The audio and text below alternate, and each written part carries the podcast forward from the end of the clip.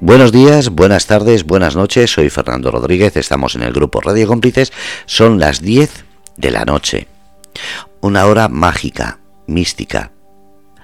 Porque es un 2, un 2 y dos ceros. Si os pensáis, algo es como de repente juntar parejas en el infinito. Algo que en el universo junta sin saber por qué. ¿Por qué elegimos las 10? ¿Por qué elegimos las 9, las 8, las 7? ¿Por qué elegimos horas fijas o hay cuarto, hay media? ¿Por qué elegimos el blanco, el negro, el rojo, el azul? ¿Por qué?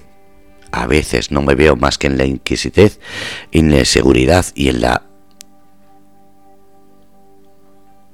Joder, se me va la pinza, de verdad. Y todo para empezar un programa en el que tengo que tener de compañero al diablillo más travieso, cabrito y tocapelotas que se pueda uno imaginar.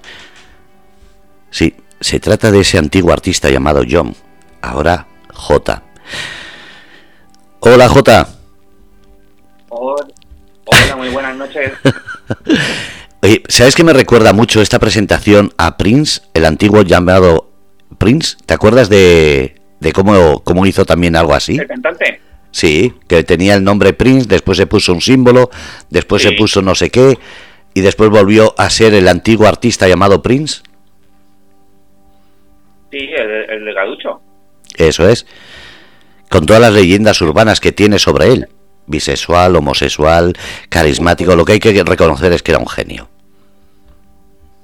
Era un genio. Era. Porque estaba Michael Jackson en ese momento, pero si no llega a estar, no hubiera sido Prince. Pero es que incluso con Michael Jackson. Ya, ya, es que era una especie de competencia. Yo me acuerdo. Prince eh, eh, era como Coca-Cola, Pepsi.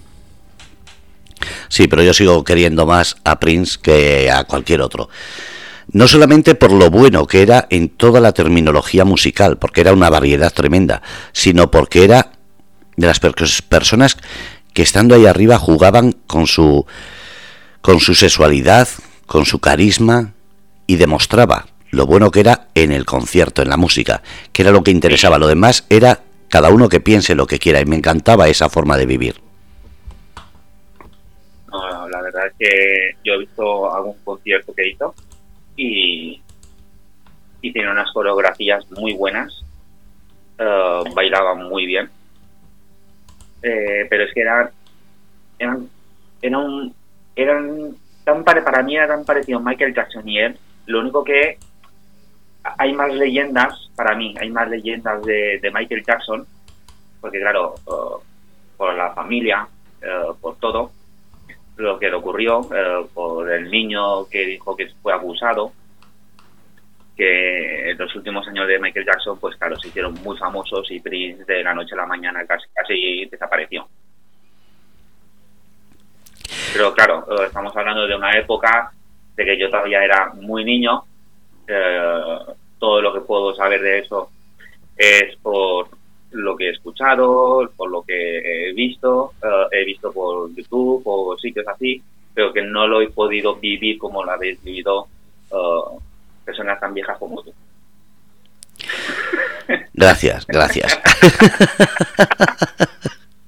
Bueno, eh, vamos a dejar de hablar de ti y de mí.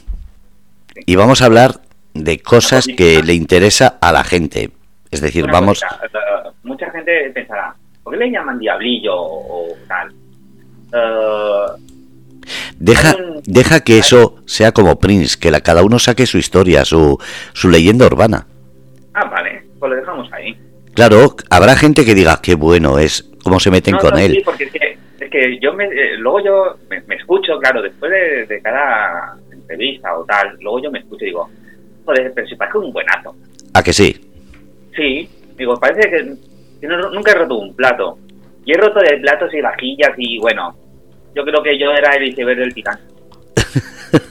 poco menos, poco menos. Por lo menos toca pelotas, eh, además que tienes un humor negro que mucha gente le gusta, le encanta. Lo mismo que hay gente que, de, que cuando te escucha dice, madre mía, voy y le, corto la lengua. Pero eso es lo bueno. Eh, yo siempre he dicho que hablen bien o mal, pero que hablen. que sean claros. No, que sean, que sean como sean, pero que, eh, que hablen. Da igual que hablen bien de ti o mal. El caso es que para hablar mal de ti tienen que haberte escuchado y para hablar bien lo mismo. Por supuesto. Es que no de todo el mundo se puede hablar bien. Además sería una hipócrita la persona que cae bien a todo el mundo. Sería lo más falso. Más que una moneda de 3 euros. Sí. Bueno, vamos a empezar. Venga, ¿qué, ¿qué es lo que nos has traído esta noche en tu programa IPQ? Bueno, pues vamos a hablar un poco de leyendas urbanas y asesinos en serie. Oh. Asesinos en serie que es no los famosos asesinos que conocemos uh, en España como el, chico de la katana, eh, el de la baraja, el asesino de la baraja, eh, Ted Bundy. Eh, Ted Bundy se hizo más famoso porque fue el primer asesino en, en serie que fue televisado. Que entraron las cámaras dentro de, del, del juzgado, porque nunca antes había hecho eso. Entonces, claro, Ted Bundy, mmm, ¿quién no conoce a Ted Bundy? Uh, prácticamente todo el mundo, aparte que han hecho tres películas, pero fuera de esas tres películas uh, es porque fue el primer asesino en serie que, que fue televisado. ¿Qué significa asesino en serie? Hay gente que se piensa en un asesino en serie que, que, es solo porque matan muchas personas. Un asesino en, en, serie es a partir de tres, de tres personas en momentos diferentes, es decir, no a la misma vez. Es decir, tú, matas, tú puedes matar a 100 personas al mismo momento y no eres un asesino en serie, sino eres un simple asesino, cabrón. Tiene que ser un transcurso a mejor de esta semana mata a una, la próxima semana mato a otra y la próxima semana mato a otra. Y sigues unos patrones, muchas veces. Hay algunos que lo siguen, otros no. También me... Yo eh, no es que me lo haya estado estudiando estos días y tal, eh, asesinos en serie, sino llevo ya muchos años que estoy muy, muy metido en, en, en crímenes y, tal, y, me gustan mucho estas cosas. Porque el día que lo tenga que hacer, pues veo donde la, han cagado y yo no cagarla. Uh, porque dicen, no hay asesinato perfecto. Sí hay, sí hay, sí hay asesinatos perfectos, los desaparecidos. Los desaparecidos son los asesinatos perfectos. Esas personas, esos niños o hombres que desaparecen y no los encuentran nunca, esos hombres han sido asesinados.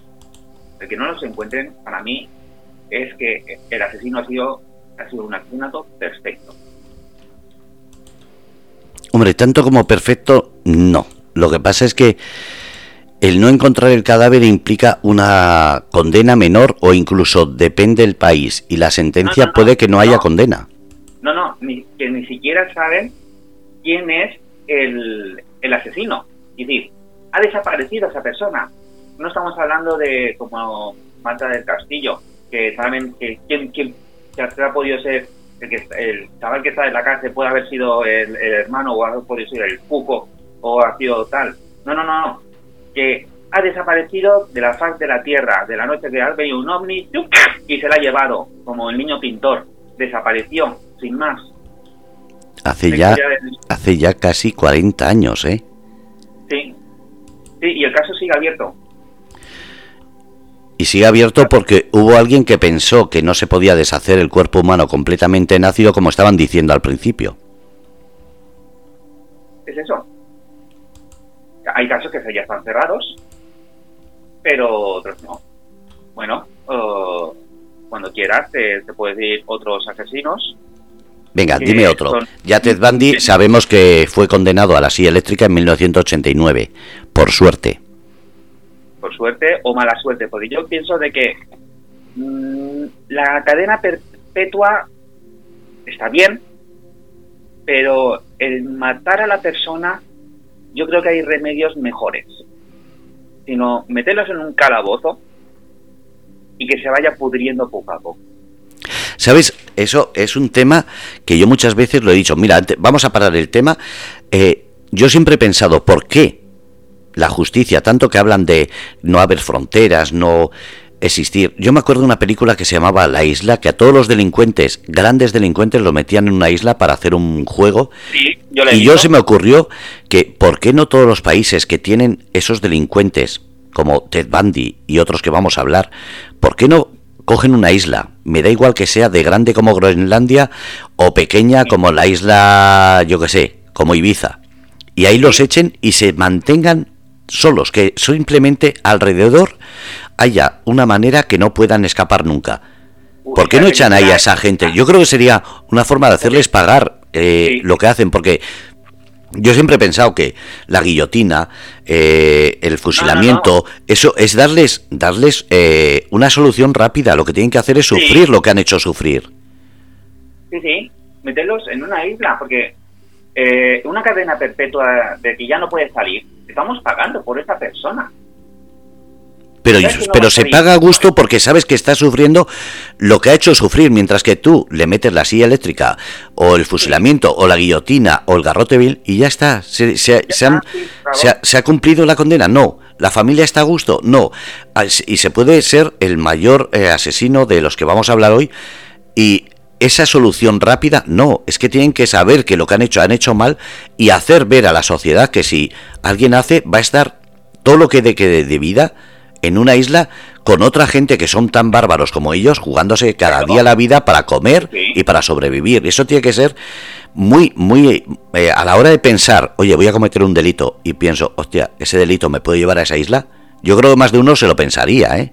Claro que se lo pensaría. Pero como dicen, te ponen la silla eléctrica, pues vale.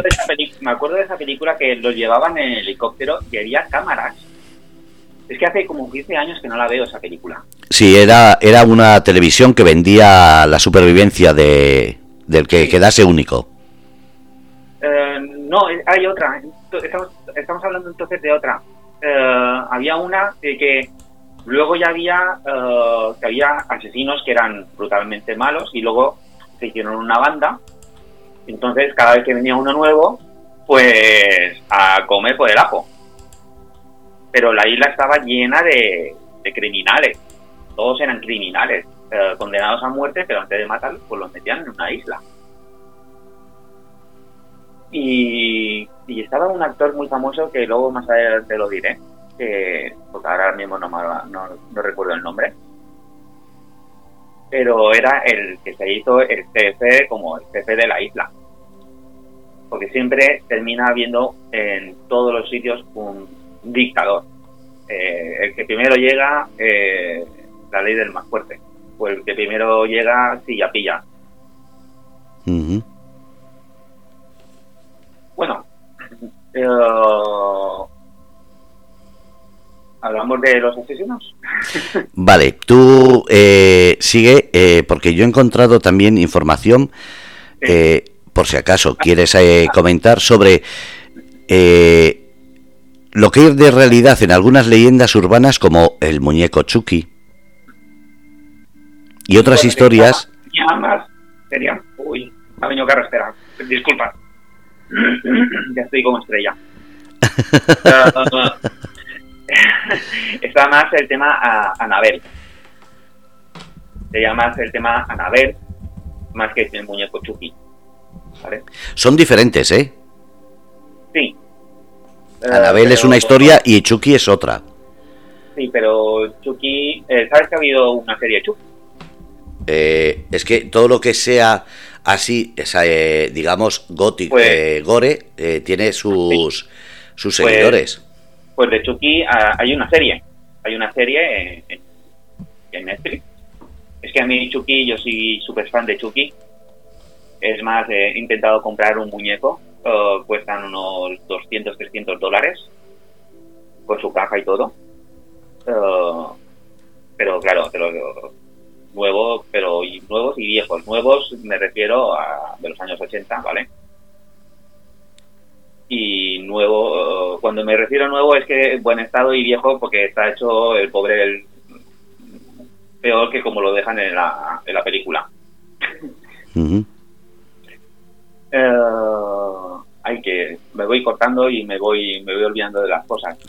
Vamos a ir a los asesinos en serie que dice Feli, vaya vaya vaya eh, tema más crudo, pero es que es muy interesante porque la historia se ha escrito precisamente intentando tapar estas cosas. Por ejemplo, eh, nosotros vamos a hablar de asesinos en serie, pero si eh, de verdad hablásemos de asesinos en serie, tendríamos que hablar de Hitler, de Mussolini, es lo que te iba a hablar. Exactamente.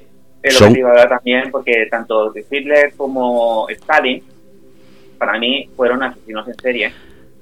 Y date cuenta que los dos han seguido un mismo patrón. Ninguno, Hitler no era alemán, era austriaco. Y, eh, y Stalin era georgiano, aprendió ruso con su abuela tanto uno como el otro eh, no tuvieron padre, fueron más criados por su madre, eh, aunque Stalin eh, le enseñó ruso a Stalin, porque Stalin no sabía ruso. Tanto uno como el otro tenían coeficientes intelectuales muy altos. Hitler le copió las formas de andar, de gobernar a Mussolini Mussolini fue el muñeco de Hitler. Hitler eh, aprendió de Mussolini. Es decir, todos siguen, casi todos siguen un patrón. Eh, fíjate, coeficientes intelectuales muy altos. Son personas muy listas. Eh, han sido casi siempre todos eh, más criados por su madre que por su padre. Eh, son chicos de que han sido maltratados por sus compañeros, por sus amigos, que los han echado a un lado. Entonces se ve que toda esa rabia, todo la llegan a sacar de otra manera. Eh, podemos hablar también de como oh, Franco, que no fue querido por su padre. Su padre era un, militar eh, naviero y quería que su hijo fueran uh, siguiera eh, militar naviero y Franco no era más de su madre. Era madre, la madre era religiosa y, el padre no tanto, se ve. Eh, y al final todos siguen lo mismo, madre. Parece que es la madre las que los conduce a eso. No quiere decir que todas las madres sean así ni que todos los asesinos en serie vengan eh, por culpa de su madre. Porque también Ted Bundy, como hemos dicho antes, que un asesino en serie, eh, su él estaba cuidado por su madre. No, no, no tenía, no sabía nada de su padre, o falleció su padre, no, no lo sé exactamente. Entonces, hay que mirar todos esos datos de porque yo pienso que cuando encuentras un asesino así, eh, no matarlos y a veces darle muchas pruebas, hacerles muchas pruebas para luego investigarlos y saber quién puede ser asesino en serie y quién no, ¿vale? Porque eso son los que mejor pruebas te pueden dar. Te pueden dar, eh, te, pueden ayudar y todo. Está el caso este no fue un asesino, eh, todo el mundo habrá visto esta película eh, de Leonardo DiCaprio con Tom Hanks, uh, Agárrame, creo que era Agárrame si puedes, no me acuerdo bien el título, que era un niño que con 17 años pues ya empezaba a falsificar cosas, era un falsificador. Y, el FBI al final no lo metió en la cárcel, lo contrataron. Antes de estar en la cárcel, pues lo contrataron y él, al contratarlo, pues enseguida sabía si un, si un cheque era falsificado o era real. Es, eh, bueno, ese ha sido una de las primeras personas eh, que ha sido delincuente y después contratado porque sabía más como delincuente que los mismos policías que investigaban. Primero porque pensaba como delincuente y segundo porque era todo un experto en todo lo que estaba él haciendo eh, y adelantándose muchas veces a lo que iban a hacer los bancos eso. Eh, como ahora están los ciberdelincuentes. Se adelantan a los a las nuevas tecnologías. Te digo una cosa, y esto que queda aquí no voy a dar datos de por qué lo sé, pero eh, todas las personas que piensan que tienen el mejor programa del mundo seguro, eh, hay una ley no escrita en la cual todo programa, sea de seguridad, sea para cualquier tipo de negocio, empresa, siempre tiene una puerta de atrás. Todos, todos.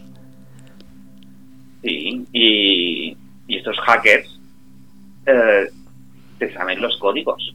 Yo, yo siempre se lo he dicho a mi madre, digo, mamá, menos mal que yo no sé informática, porque sucedería dos cosas, o estaría en la cárcel o, se o seríamos multimillonarios. Y se lo, dije, se lo he dicho muchísimas veces, menos mal que yo no tengo ni idea de informática. Yo lo que, lo que siento es que cuando yo cogí el primer ordenador, creo que fue en 1984, mira que, que eh, me senté y dije, esto es mi mundo, pero me pudieron las bragas y anda que no he dicho veces, ¿por qué no dejé las bragas y cogí el ordenador? Pero no me arrepiento, sigo queriendo las bragas más que un ordenador. Como, no, pero es que yo la putada es que, cuando cojo el ordenador me salen bragas.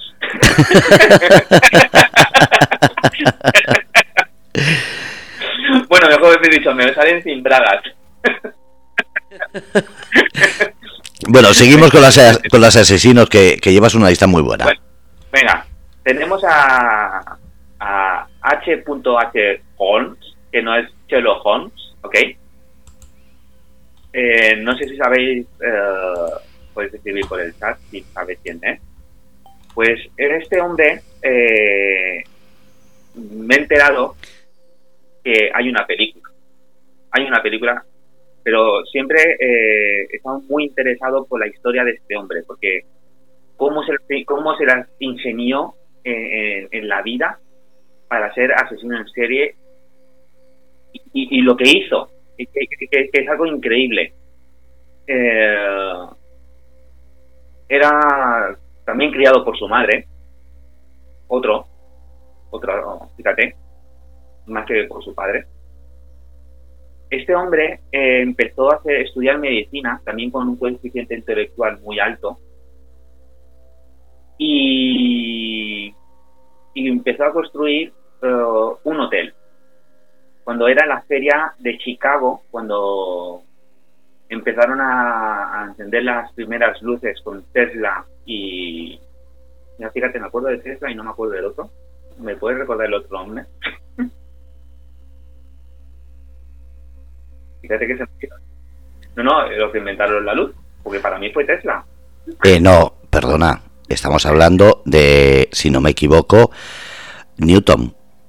Newton, eso. Eh, iba a decir Einstein, pero me he quedado diciendo no, Einstein es el, el mayor precursor de, de, patentes. Sí, sí, sí, pero porque te la robaba a sus compañeros. Eh, a ver, pero es pues- normal. A ver, es que yo siempre he dicho, eh, si tú no sabes hacer las cosas y alguien viene y te está pagando porque tú hagas el trabajo, eh, ese el dicho de siempre, si tú no sabes cumplir tus sueños, alguien vendrá y te pagará que cumpla los suyos. Eso hizo Newton, eso hizo Einstein, eso hizo eh, Aristóteles, eso todo el mundo ha tenido gente al lado que le ha ayudado en sus estudios. Entonces, no es aprovechado. Es que si te está pagando en su empresa es normal que él se aproveche de su trabajo. Sí, es verdad. Pero es, es algo que, eh, sí, a ver, es que no se entiende la, la eh, todas las patentes que hay hoy día sin la lucha que Einstein tenía con todos sus colaboradores, pero es porque les, les ayudaba a mejorar, les ayudaba a tener sueños y a cumplirlos. Entonces, era un mecenas. Como dice Yolanda, que Tesla y Einstein eh, tuvieron su rifirrafe con las patentes. Tesla está considerado el mayor inventor de la historia. Yo no llego a tanto. Yo creo que eh, Da Vinci, Leonardo, también fueron grandísimos inventores, grandísimos creadores y yo eso de decir Tesla, no, Tesla en el mundo moderno sí puede que lo sea, pero en el mundo antiguo Leonardo eh, creo que ha sido de las personas que más inventos ha traído al mundo, unos en su imaginación y otros en su realidad, pero yo creo que es que si te pones a contar todos los inventos que ha habido, por ejemplo, yo siempre, mira, yo tenía pensado, y voy a hacer la pregunta a todos, ¿cuál es el mayor invento para vosotros? Después, a las 11 voy a decir yo el que me dijeron, me dejaron sorprendido y desde entonces creo que es verdad. Así que os dejo ahí la pregunta. ¿Cuál es el mayor invento que vosotros conocéis? La masturbación.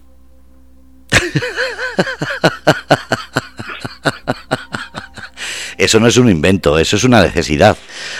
No, no, no. Pero alguien tuvo que coger el palito y, y moverlo y diciendo, hostias, que me lo puedo hacer solo. Claro, se llamaba Onan.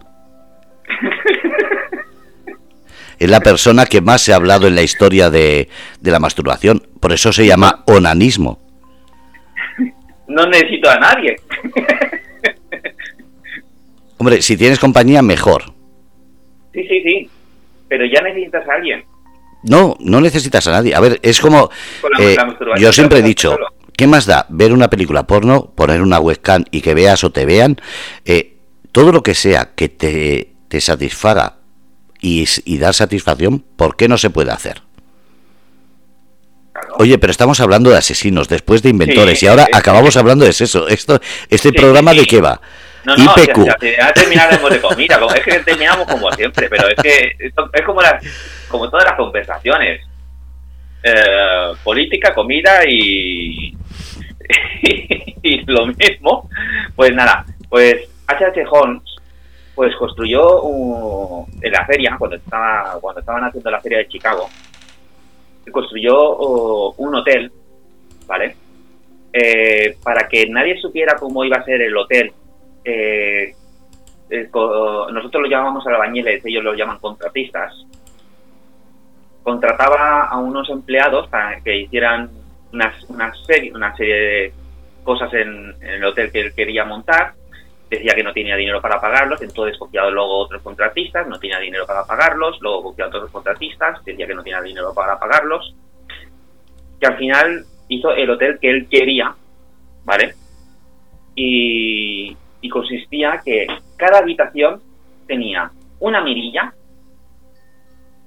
tenía un conducto donde soltaba aire para dormir a la persona y tenía una portechuela donde podía tirar luego el cadáver hasta abajo en el sótano. Tenía cuatro pisos. Eh, el ático, segunda planta, primera planta y, la, y el sótano. El sótano es donde él hacía luego eh, las disecciones de los cuerpos, que luego con, las, con los cuerpos lo que hacía, que mat- este, esta persona mató a más de, se calcula que se mató a más de 300 personas. Con los cuerpos lo que hacía era vendía los órganos y con los huesos los, y los huesos los vendía a, a colegios, a, a hospitales y sitios así. Eh, ¿Qué más? Es que a mí se me va la cabeza. Es que yo, es que yo tengo memoria de pez. Menos mal que están los ordenadores para que puedas leer en vez de, en vez de inventar. Sí, sí, no, y... Sí, sí, no, la verdad es que mira, memoria de pez que tengo. Bueno, pues... Claro, es que cuando pienso, eh, la cago. Y cuando no tengo que pensar las cosas, es cuando ya los que habéis hablado conmigo así por teléfono y tal, veréis que soy más bla, bla, bla, bla, bla, bla, y no paro y tal. Y aquí, pues... Una cuestión. Me hace, me, hace pensar un poco, pues, como me... Se me van las cosas. Pero bueno, pero... Eh, has ido a entrar, Yolanda, y te has perdido. No, no, no. Sí, sí, sí, sí. Nos hemos dado cuenta todos. Pues Yolanda, sal, sal del chat. Ah, Yolanda, que hasta mañana cuídate, un besito y como dice, que descanses. Pero John, te has perdido completamente. No, Ibas muy bien con lo de los asesinos en serie y de repente eh, es que ya no sabías de lo que hablar, de los inventores, Sí, de bueno. eso, de...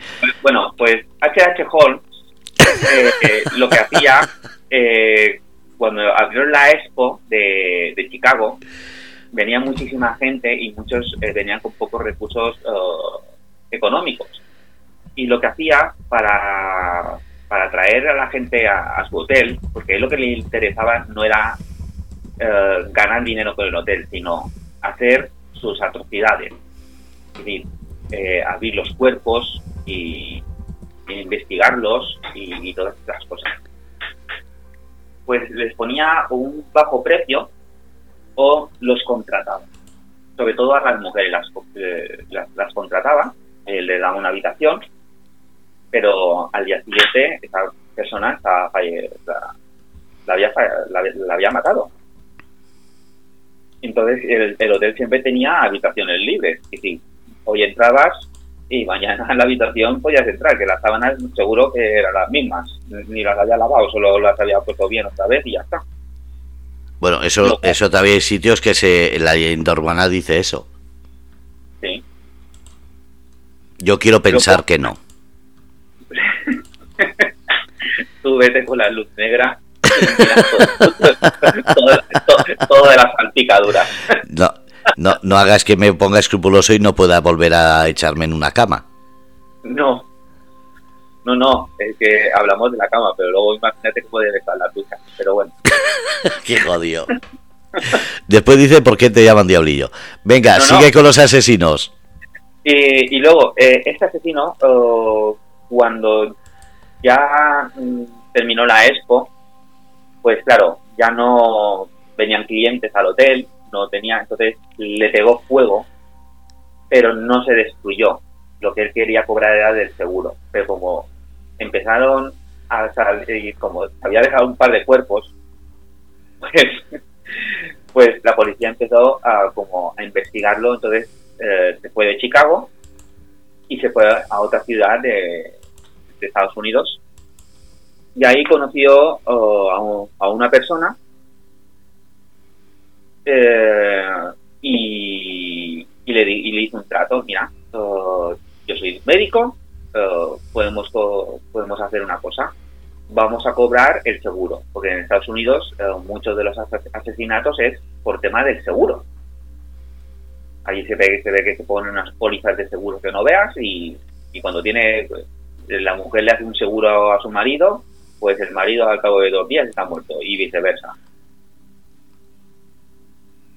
Y luego, uh, pues al hacerle el seguro a este hombre, eh, pues H.H. Holmes eh, le dijo le dijo eso, yo te busco la persona, vamos a buscar uno que tenga los mismos rasgos y tal. Eh, luego los dientes yo los modifico porque yo soy muy bueno en todo esto, tal. La persona le dijo que sí, se sacó el seguro, tal. Pues al final, H.H. Holmes, al final lo que terminó haciendo es matar a esa persona de verdad. Y él cobrando el seguro. Esa persona tenía hijos y tal.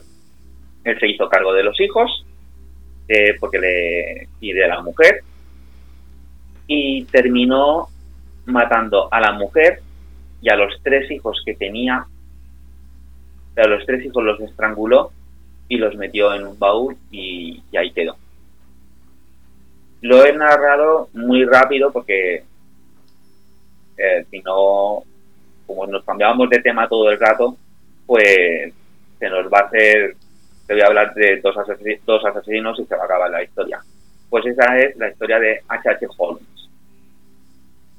Eh, a mí me gusta mucho, me ha gustado mucho la, me gustó mucho los documentales que he visto de, de este cómo se las ingenió cómo, cómo era, cómo era, qué, qué ideas de hacer una portechuela para meter ya directamente que el cadáver fuera abajo, cómo mirar por la mirilla, cómo hacerlos dormir.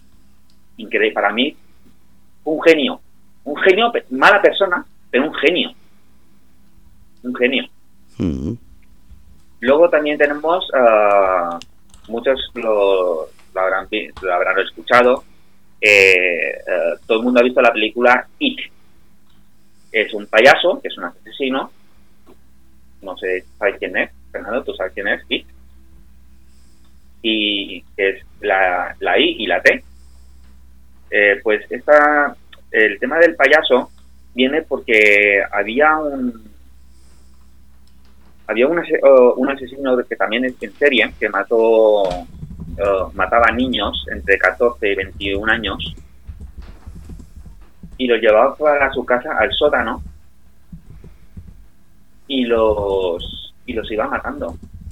Pero y, por la comunidad era muy reconocido muy buena persona con la comunidad. Él se vestía de payaso y hacía sus shows en en, espectáculos para niños eh, iba a casas y tal pero luego tenía eso de esa parte oscura de que cogía niños y los metía en el sótano y les hacía, bueno, que cuando empezaron a acabar, a acabar, pues empezaban a encontrar cadáveres. Encontraron un montón. Yo no sé por qué los entierran en su casa. porque los, porque era más, más fácil enterrarlos lejos o en una cueva o eso ha habido mucha gente que tenía eh, un sitio donde esconder partes del cadáver o cuerpos o lo que sea. Eh, como si fuese zulos, pero enormes. Eso ha existido en todos los asesinos en serie, o en muchos de ellos. Pero es más fácil tirarlo por la carretera. ¿Por qué esconderlos? Tíralos. Eh, porque, porque muchas veces es precisamente eso, el juego que tienen. Es como el juego del Zodíaco que mandaba una, del Zodíaco creo que era, el que mandaba una carta explicando que le encantaba matar más a personas que animales en el campo porque le daba más vidas sentirse perseguido por la policía.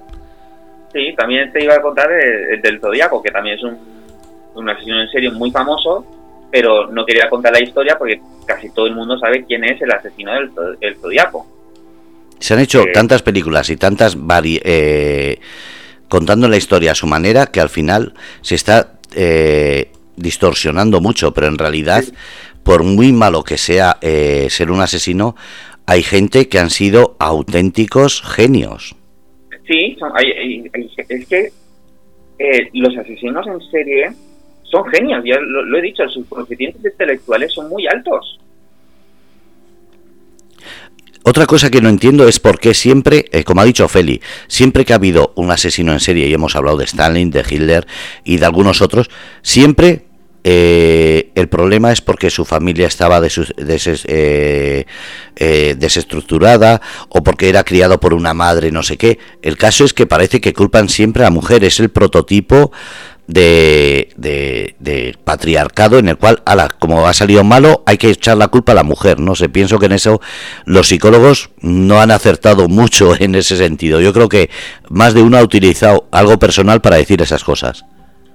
Porque date cuenta que casi todos los asesinos en serie eh, suelen ser hombres,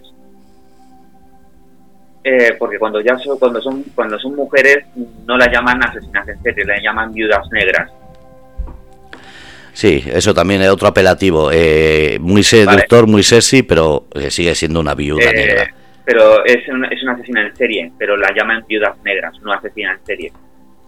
Solo, solo ha habido una que la han llamado asesina en serie, que también se hizo una película con Cari Jerome, creo que se llama. Sí, muy buena la película, muy buena interpretación. Ella era prostituta y tal, pero creo que es la única que he llegado a escuchar que era uh, asesina en serie. Yo creo que las demás la llaman viudas negras porque se han casado con esa persona. Cuando se casan... Eh, y o tenían algún tipo de relación. Sí, pues porque enviudan. Porque enviudan. Sí. Por eso la llaman viudas negras. Pero habrá habido mujeres asesinadas en serie, una barbaridad, matando a mujeres y luego culpando a hombres, porque claro, siempre van, ¿a por quién van cuando matan a alguien? Primero van a por la pareja, a por un familiar, a por un amigo, pero nunca van primero a por sus amigas. Siempre eh. van al, hombre. Bueno. Y muchas veces es su mejor amiga, que es por envidia o, cualquier cosa. Pero bueno, eso no son asesinas en serie, sino son envidiosas porque la otra estaba más buena. Es que eh, el asesino en serie se diferencia de cualquier otro asesino en que no tiene una motivación eh, sentimental, emocional ni nada, simplemente es una, digamos, eh, bueno, digamos no, es una locura personal que le incita a cometer esos delitos. No es como eh, estás diciendo algo sentimental, algo emocional, algo puntual. Bueno, y espera, espera, espera, que estamos en el grupo Radio Cómplices, son las 11 menos 20 y hemos hecho una pregunta. ¿Cuál es el mejor invento para vosotros de la historia? A las 11 yo diré el mío, así que ir diciendo cuál es el mejor invento de la historia para vosotros. Sigue, John, por favor. Eh, sí, bueno, los asesinos en serie son personas apáticas. Es la, la, palabra. Sí, pero... Que no tienes... Eh, suelen ser personas apáticas. Eh, sí, pero de apariencia totalmente inofensiva, sociable, incluso de buena gente. Sí, sí, sí. Que mucha gente dice, no me creo que haya sido este el hombre asesino en serie. Hay otro asesino en serie que, que, está, es muy poco conocido y también mató una, unas 200, 300 mujeres, casi todas prostitutas, eh, pero solo le pusieron en el cargo de 15 mujeres, ¿vale? Porque solo encontraron 15 en el mapa donde él había puesto y fue y era un asesino que estaba en Alaska. Bueno, en Alaska es donde enterraba los cadáveres. No, no, vivía en Alaska. Y lo que con la avioneta, eh, allí en Alaska se utiliza casi casi más. Sí, pero me refiero que eh, donde mataba, no, donde enterraba los cadáveres, es donde descubrieron los 15 cuerpos. No, no, es que no los enterraba, él las utilizaba de caza. Él las utilizaba como presa de caza, porque él era cazador y se ve que ya se aburría de, de cazar animales con darte cuenta de que el animal más atractivo para cazar es, el ser humano. Por eso han sacado muchas películas de caza, al, al, ser humano. Bueno, y, según las leyendas urbanas, los conspiranoicos y eso, en los años 80 y 90 hubo todo tipo de, de juegos de rol, de caza de ser humano, etcétera, que no se sabe hasta qué punto es real o no, porque no interesa tampoco saber la verdad. Es que si llegamos a saber que es verdad que ciertas personas se dedican a cazar a personas eh, simplemente por el placer de matar a un ser humano, sería yo creo que dañino no solamente para la sociedad, sino dañino para la imagen del ser humano. Es que, ¿qué, gente vamos a criar si estamos viendo que eso fuese verdad? Por eso ha quedado en leyenda urbana, pero hay tantas dudas y tanta hipótesis sobre eso. Bueno, eh, el asesino este, eh, el de Alaska, uh, un momentito, ya te he dicho a mí que se me va la cabeza mucho, muchos ratos y eso que ya, ya no está Yolanda. sí, pero no, se te, no se te ha ido igual que cuando estaba. Bueno, eh, el asesino este se llamaba uh, Robert uh, Hansen que tenía mucho complejo porque tenía muchos granos, eh, su padre era panadero, él seguía con la panadería uh, y, jugaba eso. Para él era como una especie de juego con las víctimas. Jugaba con ellas. Y de todas, uh, no todos los asesinos en serie, pero casi todos, siempre se llevan su pequeño trofeo. Para, eh, para él, eh, el cazar a una persona era un trofeo y como todo cazador, siempre muchos se quedan con los cuernos de los artes o otras cosas. Y, esta persona, pues, pues a lo mejor se queda alguna joyita o, algo. Bueno, si alguien quiere saber más o, ver, hay una película sobre, sobre este, esta, esta persona, de Robert Hansen, que, eh, que trabaja Nicolas Kane, ¿vale? Eh, el nombre de la película, si no recuerdo mal, es El juego del cazador, ¿vale? Lo vuelvo a repetir, El juego del cazador. No recuerdo bien el título de la, película. Luego hay una película que también es muy interesante. Eh, es película, no es, no es realidad. Eh, la chica de la niebla. para mí es una película fantástica fantástica con Jean Reno, eh, famoso actor francés que, habla perfectamente español porque estuvo en la Legión Española. la habréis visto en un montón de películas y no caéis. Yo, yo digo el nombre, pero a veces cuando decimos el nombre de, los actores, uh, dices, ¿quién será? ¿Quién será? ¿Vale? Pero os recomiendo ver esta película, La chica de la niebla. Y, bueno, me he vuelto a perder. Joder, cómo estoy. Es que me he levantado, es que me he levantado hace una hora. Sí, es que, sí, es que lo tuyo es grave. Es que hoy, cuando he dicho buenos días, buenas tardes, buenas noches, para mí han sido los tres temas horarios porque hoy he dormido, me he levantado por la mañana, me he levantado por el mediodía y me he levantado por la noche, porque he, echado, he dormido tres veces. Bueno, ahora eh, que te has perdido, ¿cuál es el mejor invento de la historia para ti?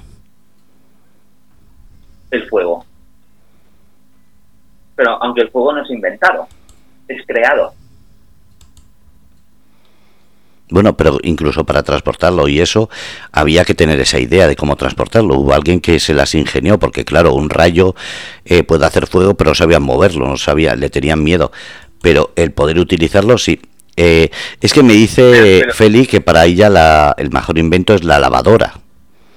Y ella dice, pues para mí lavavajillas. pues, pues si nos ponemos así, pues para mí mi, mi muñeca porque no habla. Venga, de, un par de asesinos o uno más que llegamos a las 11. Eh, el Doctor Muerte. Cuéntame. El Doctor Muerte eh, tiene unos 300 asesinatos.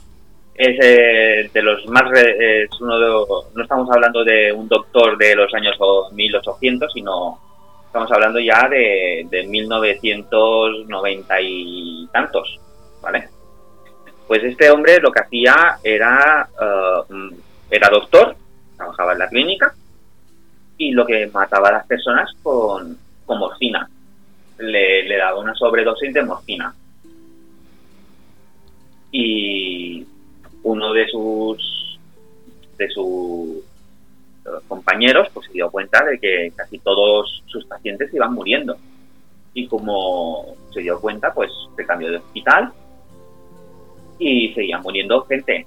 ¿Cómo lo pillaron? Pues, pues como casi siempre pasan muchas veces, por el dinero. A una de las, a una de las víctimas, que puede ser que haya sido la última de sus víctimas, eso espero, pues resulta de que eh, cuando falleció, en el testamento todo lo dejó para él. Su víctima era una mujer y todo, toda la herencia se la dejó a él. Y estaba todo escrito a máquina. Entonces eso llegó a muchas sospechas porque no era una persona, era una mujer anciana, pero tenía buena relación con su familia. Y, y, la, y la familia sospechó. Y al final pues tuvieron que tirar lista atrás, como siempre pasa, lista atrás a ver cuántos habían fallecido uh, por esa con, esa persona teniendo al doctor uh, al doctor muerte y resultó que, que había habido más de 300 personas y haciendo la autopsia a esta mujer, pues eh, fue pues una sobredosis de, morfina, como todas las demás víctimas. Qué bueno. Eh, no, Sé, no sé si sabías que estaba que estaba ese, ese, doctor, el doctor muerte. Sí, además hay otro doctor que estuvo en la, en la Segunda Guerra Mundial, eh, fue considerado el doctor muerte en aquel tiempo, por ser eh, los campos de concentración donde hacía sus experimentos.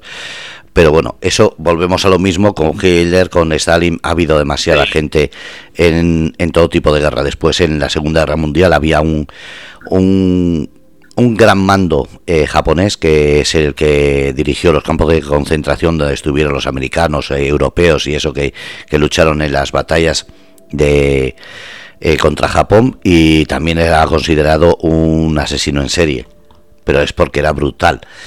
Pero bueno, seguimos. Eh, Dice que, que macabro es este J, no sé, no sé si perderá la amistad.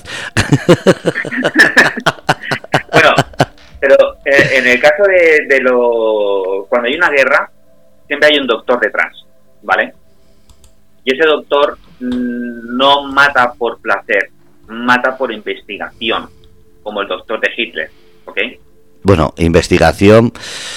Es que eh, poner excusas a alguien que se dedica a matar por, por matar no, no tiene sentido, porque entonces también, había un, un eh, uno de los jefes de, de uno de los campamentos de Hitler, que ha salido en la película, eh, creo que fue la lista de, de Schindler, y eso es real, había no uno, no, había muchos de los eh, que llevaban los campamentos que se dedicaban a pegar tiros como si fuese el patio del recreo al tuntum. Y además, no solo ellos, yo sé de haber leído que incluso a sus mujeres, a invitados, le decían, no, no, pega un tiro a quien quieras, venga, eso era una, como si fuese una invitación a tomar un café, pues le decían, no, no, puedes pegar un tiro a quien quieras. Eso es bárbaro, no se le puede poner excusas a ese tipo de barbaridad.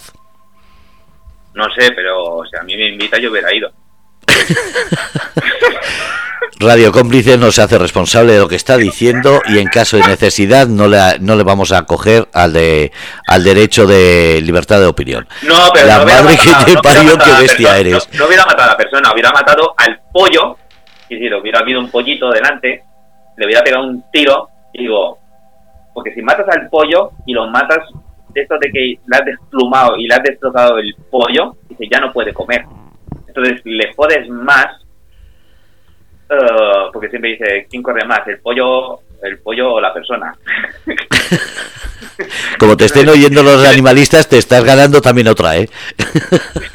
si, si, si, si, le quitas la comida, lo, lo matas de otra manera a esa persona. Lo Mira, matando de otra Mira, está diciendo Estrella, yo después de esto que no me invita a su casa, Feli está diciendo, yo no le conozco ni sé quién es. De verdad, ¿tú crees que a partir de esto te van a dejar entrar en Canadá? Eh, sí.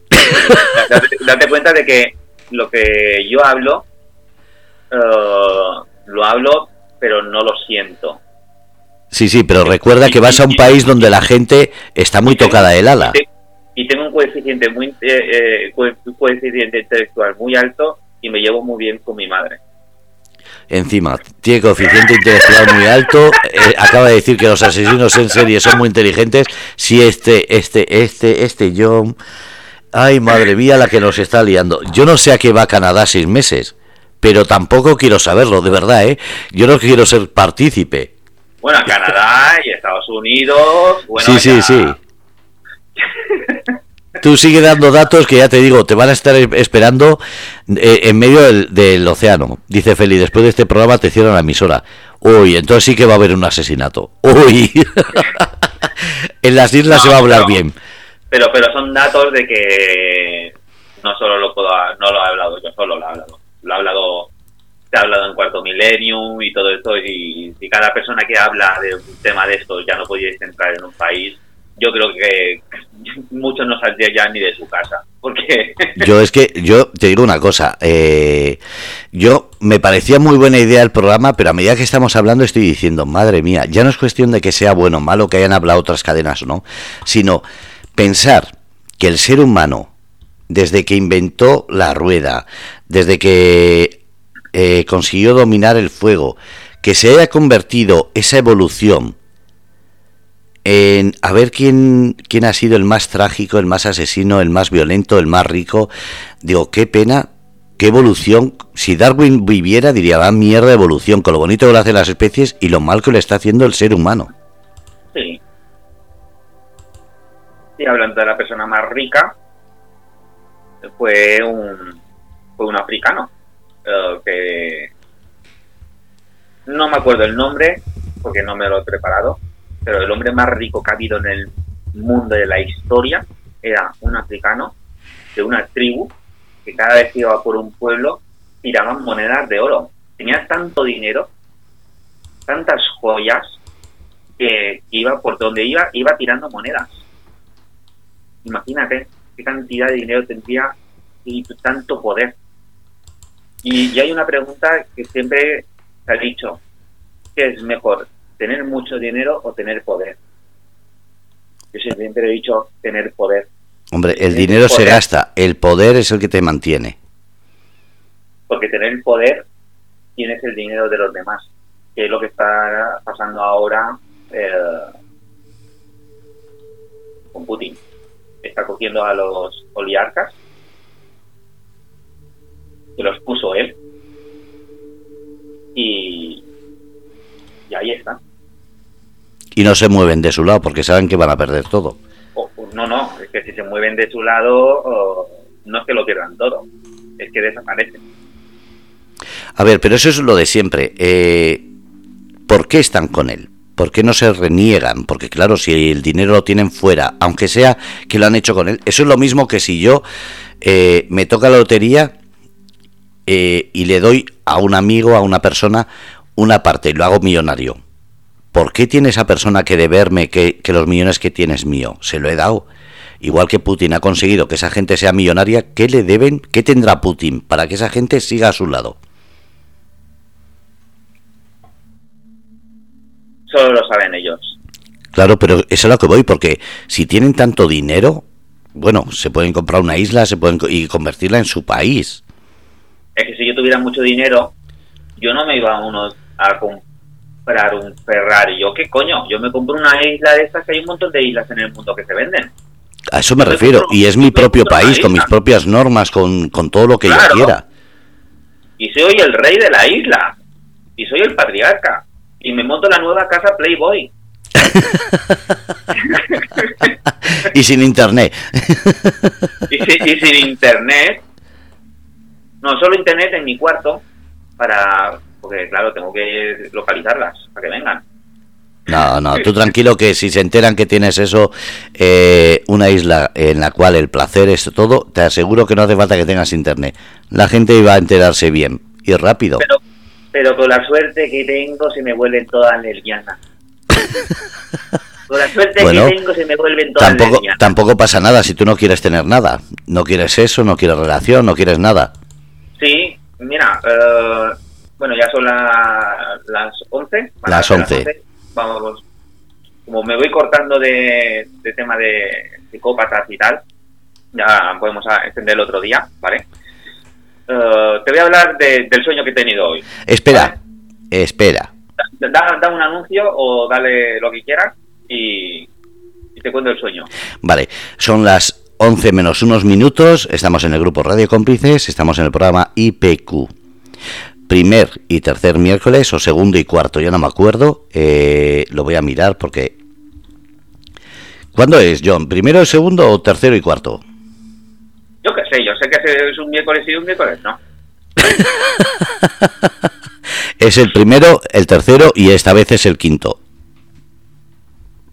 Pero bueno, eh, estaba hablando de los mejores o el mejor invento para cada uno. Como he dicho antes, eh, Isabel, eh, perdón, Isabel, Feli ha dicho la lavadora, Estrella la secadora, digo la lavavajillas, Yolanda no la ha escuchado, Luna no, lo, no ha contestado. Y John ha dicho la masturbación. Yo voy a decir algo que me comentaron y para mí es verdad. Parecerá ridículo, pero para mí el mejor invento que existe y me deja todavía maravillado desde que escuché la explicación es el escáner. Me parece maravilloso que en los tiempos en los que los ordenadores apenas existían, alguien metiese un papel en una maquinita y en la otra parte del mundo saliese un papel casi o exactamente igual a lo que habías metido, fuese una foto, un escrito, me parece totalmente maravilloso. Todavía no estaba inventada casi la televisión, las pantallas y de repente alguien mete un papelito por un lado y sale en el otro lado exactamente igual. Vuelvo a decir, es impresionante ese invento.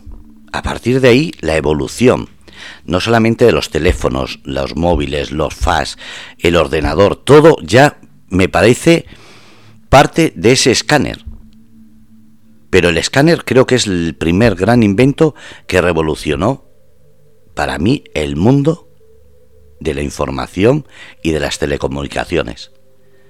No, y de los y de las imprentas. Sí, sí, pero es que eh, gracias al escáner tú mandabas una foto de aquí a Australia y le llegaba exactamente igual.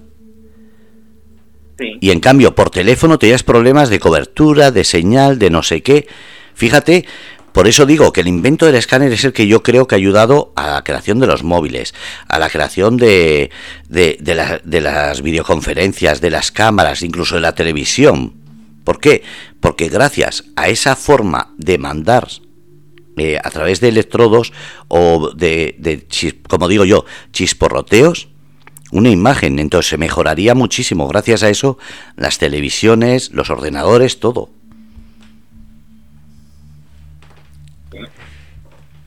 Bueno, ah, ahora he estado leyendo un momento el chat mientras hablaba y dice Feli, solo falta que hable de cortar cabezas. Pues, Cabelleras. No, de cortar cabezas, pero los belgas, eh, cuando se fueron a conquistar eh, África, por sus joyas. Uh, John, son las 11 de la noche, déjalo para otro día. Vale. Dejamos ahí que la gente busque la información en internet. pues lo busca Selling. Los, los belgas en África.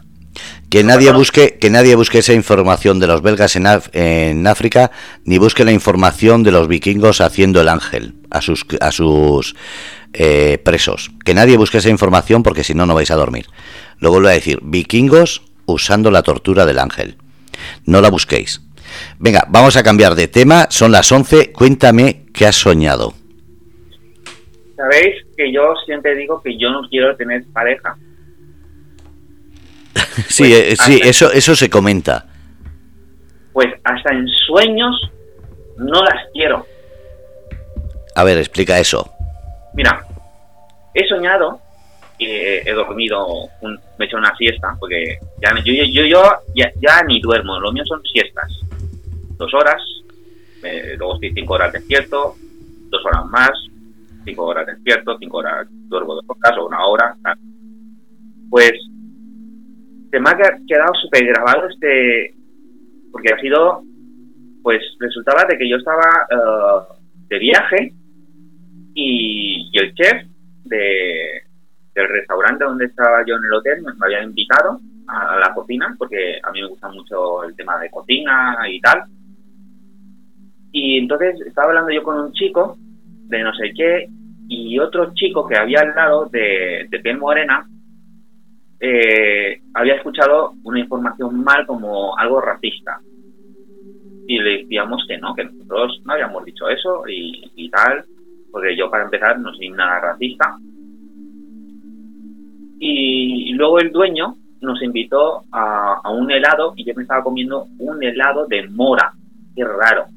Un helado de mora, que nunca lo he probado en mi vida. Un helado de mora, porque era de color mora. De repente viene la hermana, que también es así de color oscura, muy guapa, y se, empieza a enfrentar contra mí, porque hay muchas veces de que eh, las mujeres le es más fácil enfrentarse a un hombre porque sabe que el hombre no le va a tocar que un hombre contra otro hombre. Y la chica se empieza a enfrentar a mí, tal, tal, tal, tal, tal, y ella ah, venía de comprar ropa.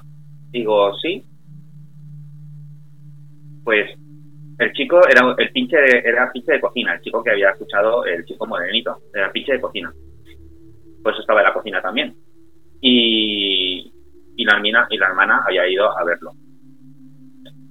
Pues cuando la chica dejó su bolsita de la, de la comida, eh, de, la ropa eh, que se había comprado nueva, pues yo cogí el cucurucho de, el de mona y se la había metido dentro de la ropa y la había revuelto así entera para que ella no lo viera. Digo, más estás insultando, más estás enfrentado hacia mí, no te he hecho nada, ni a ti ni a tu hermano, pero cuando llegues a casa te vas a llevar una sorpresa que te vas a cagar.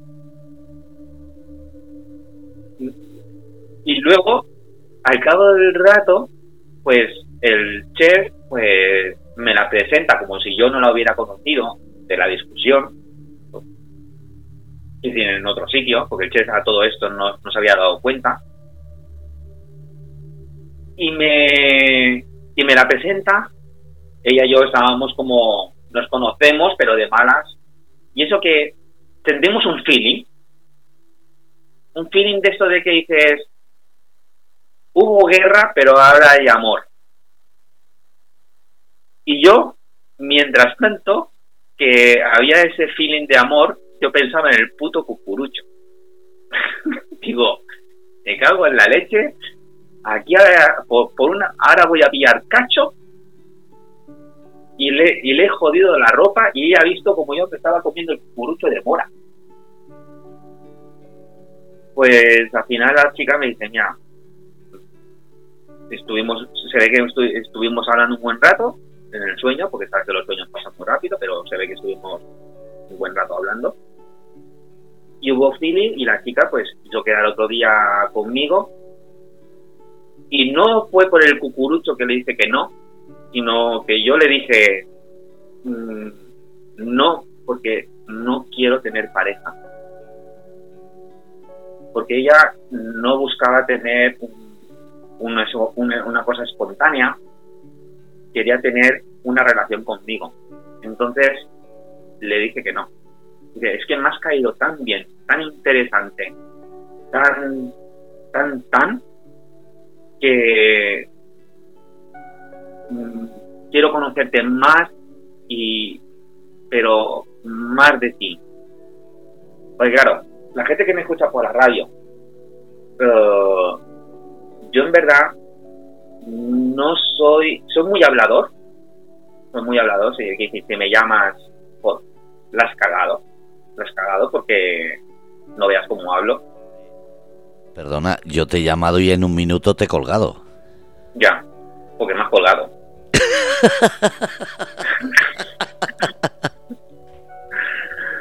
Pero yo me puedo pasar horas y, abiertamente tengo conversaciones que, que, no veas. Y con los amigos igual. Me tengo conversaciones, pero de cualquier tema te puedo hablar. y no solo de, menos de política, te puedo hablar de, de lo que sea, porque de, de todo sé un poco. No soy un genio, no soy una persona que ha estudiado, y que cojo un libro y ta, ta, ta, ta, Yo, yo lo he dicho no hace mucho. El, otro día me terminé mi, mi primer libro, que, que fue Busca Wally. Pero, ¿has encontrado en todas las páginas a Wally? A todas. Entonces, ya has hecho más de lo que he hecho yo, seguro. Es un libro que están todos los libros en un libro. Me lo compré en Canadá hace unos 10 años lo compré en Canadá y es un libro que está todos. Y encima es más pequeñito, no es ese grande que tú ves a Wally y ya dices, es el Wally, pero fijo. no, no, no. Es, es, enorme, es enorme. Eh, es, bien gordo. Y encima súper chiquitito, que lo tienes que buscar con lupa. Y lo he encontrado a todos. Eh, dice, Feli, dice Feli que le tienes cada día más desconcertada. ¿Sí? bueno, también me he leído otro libro, y creo que ninguno más, que es eh, Dios vuelve en una Harley. Pero es un libro de autoayuda, ¿vale? Y me lo leí ya creo que hace 20 años, en una noche, sí, casi de tirón. Porque si lo hubiera tenido que leer hoy un poco, mañana otro poco, mm, y la pregunta del millón, ¿te sirvió? Eh, ¿O tienes que releerlo? No, no, no, me sirvió, me sirvió. pero me sirvió, pero lo vi tan reflejado para las mujeres que no me sirvió, pero lo vi muy reflejado para más para mujeres que para hombres. A mí me lo he recomendado, pero lo vi más reflejado para mujeres, porque trata de, de una mujer, ¿vale? Que tiene que hacer un cambio en su vida. Entonces, claro, me tuve que poner en el papel de una mujer pues ya, ya ves, pues a mitad del libro empieza a menstruar. Porque ah, solo hablaba de ella, ella, ella, y yo, claro, me tuve que poner el papel como si yo fuera mujer. Sí, sí, sí, estrella, sé leer. eh, ¿Por el método Braille, leyendo las, los eh, surcos de las letras? Eh, cuando es televisión, por Braille. le, paso, le paso el dedo por encima. y a veces hasta la lengua y te pega unos calambres. pues nada, pues ese ha sido el sueño que, he tenido, que hasta en mis sueños eh, no busco relaciones, no, busco una relación. ¿Qué es lo que ves en televisión? ahora hablando en serio, películas, series, porno, eh, ¿qué es lo que ves? Y claro, porno puede ser unas horas, pero todo el día no, así que cuenta. No, porno es eh, por... Mira, yo tengo oh, tres teléfonos, dos... Tengo tres teléfonos, tres tablets, dos portátiles y cuatro ordenadores fijos, ¿vale? Y solo en, en una de las tablets es donde miro porno. Es decir, tengo una tablet que es para radio cómplices, tengo una tablet que es solo para porno, eh, un teléfono que lo utilizo para descargarme música, los libros de mis compañeros, eh, YouTube. Y luego tengo mi teléfono el de llamadas que solo lo utilizo para WhatsApp y poco más. WhatsApp, llamadas, porque no, no me gusta cargar mucho el teléfono de mierda. Eh, y mi teléfono es el, el, de llamadas y todo esto, pues es el que tiene mejor cámara, hacer fotos, porque es el que siempre llevo encima. A ver, te voy a decir. ¿Y los ordenadores fijos? Y los ordenadores fijos es porque yo tengo. Uh, ¿Sabes lo que es un NAS? ¿Un qué? Un NAS. N-A-S-S. Ni idea. Vale, un NAS es. Uh, se suele utilizar en las empresas y también en algunos hogares. Pues. yo me descargo una película y antes de meterlo, un NAS es un disco duro que distribuye, ¿vale? Distribuye por todos los ordenadores que tienes eh, asociados al NAS. Entonces, en, mi casa, eh, tengo un ordenador en la cocina, tengo un ordenador en mi dormitorio, otro ordenador en el otro dormitorio y otro ordenador en el salón. Tengo más de 4.000 o 5.000 películas y todos están dentro del NAS. Vale, es un servidor. sí, es un servidor. Es un servidor. Entonces, ahí solo tengo, pues, desde mi cuarto, pues, voy con el ordenador, NAS, me meto en el NAS, que ya lo tengo todo programado, lo tengo ya todo en lista de si quiero ciencia ficción, quiero drama, tal, pues directamente le aprieto. Es como un beso de Netflix, pero yo tengo la película que si la quiero, porque tanto las, las empresas que han salido ahora como Netflix y otros y, otros, y otras plataformas, pues cada tanto tiempo quita la película y te tienes que ver otra, ¿vale? Pero yo me gusta mucho repetir mucho la película porque me gusta, me encanta estudiarlas y buscar los gazapos. Buscar los gazapos de, las películas, los fallos. Los fallos. Uh, no hace mucho uh, Estrella hizo una entrevista y, salió chico hablando de que había hecho un corto y salió un tomate. Y yo, lo primero que yo vi fue que el tomate se caía y se le caía el ramillete. Y el tomate, pues cada escena salía con ramillete o no salía ramillete, salía ramillete o no salía ramillete. ¿Te puedes creer que yo estuve dos o tres días pensando en el puto tomate? No me extraña. Sí, Pero es porque, digo, ¿cómo no pudieron ver ese fallo? Algo tan claro que yo lo vi en un segundo. algo, pero y, busco esas cosas. Yo las películas, eh, la, película que creo que más he visto en mi vida es La, eh, eh, la Casa del Octubre Rojo. La he visto un montonazo de veces. Otra película que también veo mucho es Moon, Luna. Me encanta esa película. Y eso que en el cine me quedé dormido.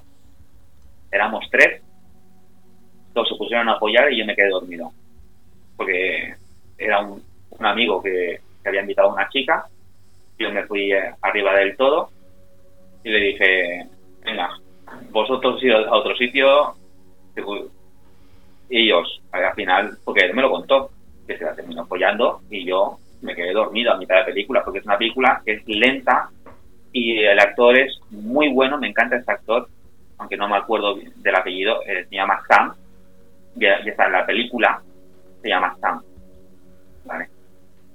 Yo la recomiendo. Para dormir va muy bien y, es muy interesante. Aparte, solo para dormir. ¿Qué es lo que yo suelo ver? Más dicho. Pues mira, me gustan mucho los dibujos animados. Me encanta Shin-Chan, Son Goku, Musculman. Gracias a, ellos tres, eh, hablar eh, valenciano y catalán. Eh, los Simpsons. Y luego en series, pues no me gustan las series de las que tienes que ver.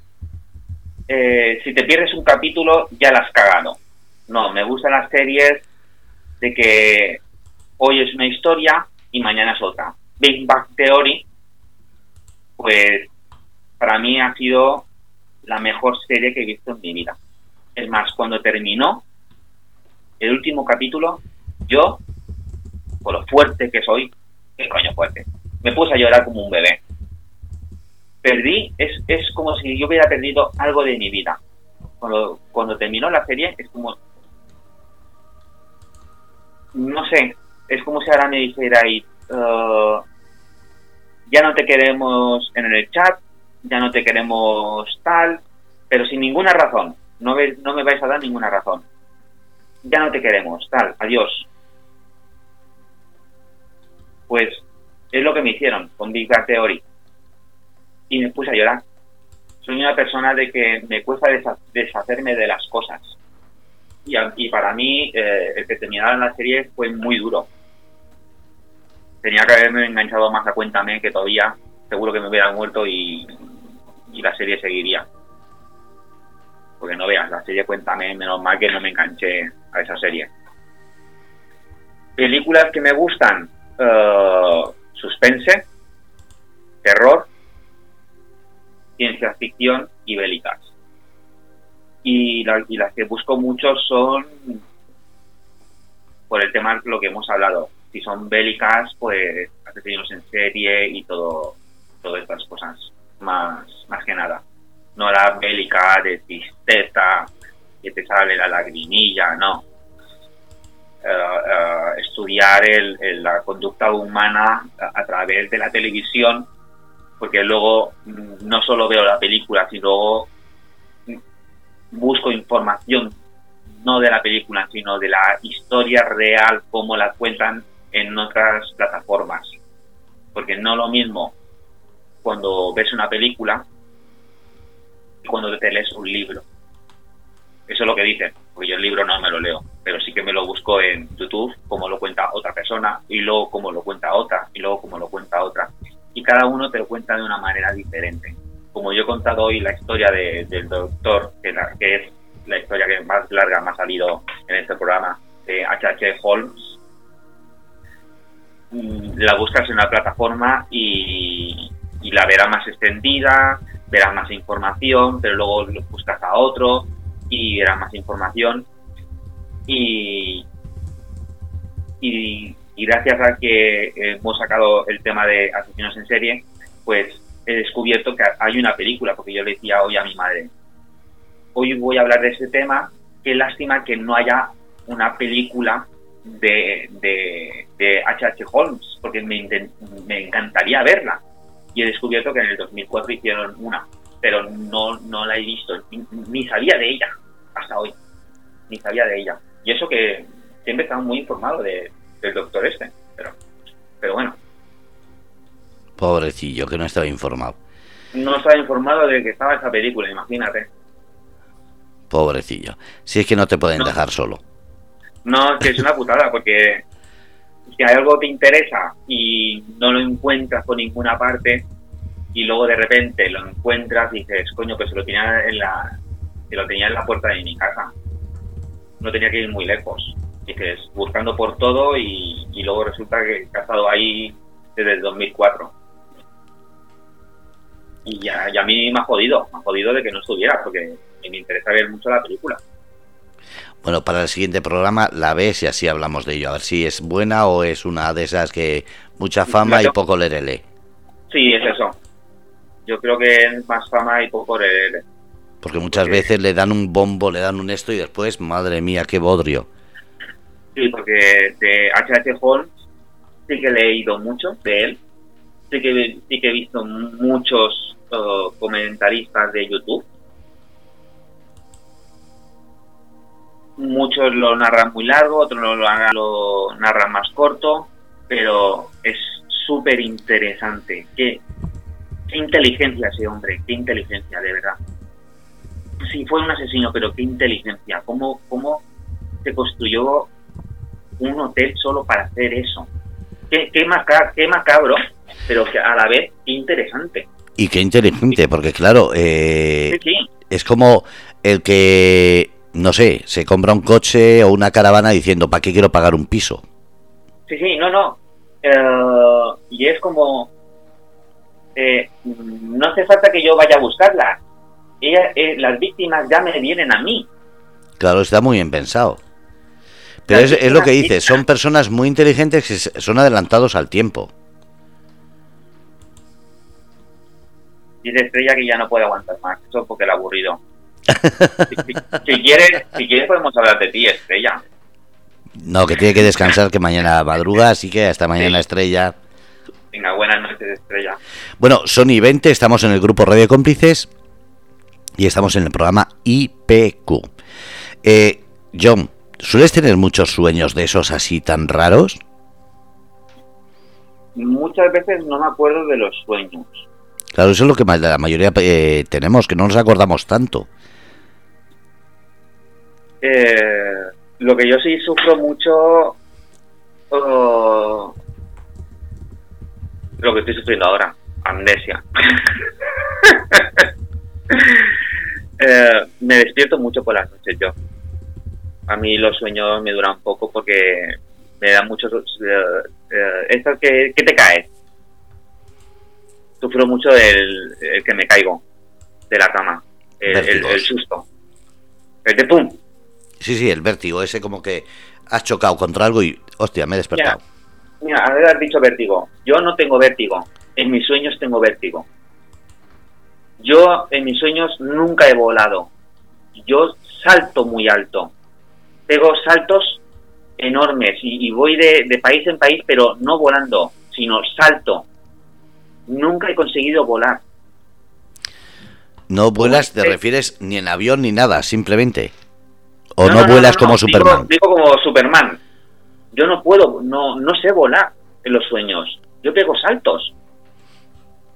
Es que yo no sé si he soñado que he volado. Es que yo esas cosas, vuelvo a decir, yo creo que yo tengo muy pocos sueños. Que recuerde. A menos que sea una pesadilla, que entonces sí me puedo acordar al momento, pero después se me pasa. Luego, otra cosa que me pasa en los sueños. Todos hemos soñado que, que hemos, vamos a tener una relación sexual, pues cuando la voy a meter me despierto. No follo ni, no follo ni, en sueños. Nunca he conseguido follar en un sueño. Te lo juro. Es decir, tú tienes coitos interruptos incluso en sueños. Sí, sí, sí, sí. A mí me cortan el sexo hasta durmiendo. Nunca he conseguido meterla. Nunca, ¿eh? me cago en la leche. También tiene, tiene huevos, porque muchos Sí.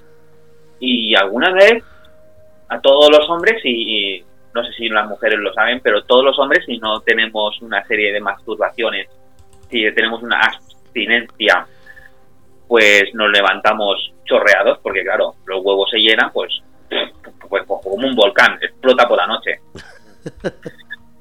Entonces, y te levantas todo chorreado. Y dices, ¿qué ha pasado? Pues, ¿Qué te has corrido? Es lo que me dijo mi madre la primera vez que me, que pasó. Y ya me dijo, ya, que ya eres un hombre. Digo, coño, pues si llevo haciéndome pajas desde hace 50 años, pero nunca me había pasado esto.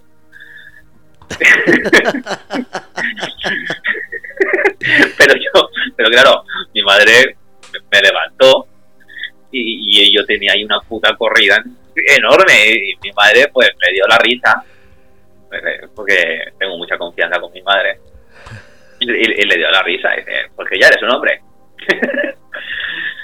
pues nada y también sueños así eh, lo que también sueño mucho es y, y me ha pasado eh que una de mis hermanas siempre me da malas noticias.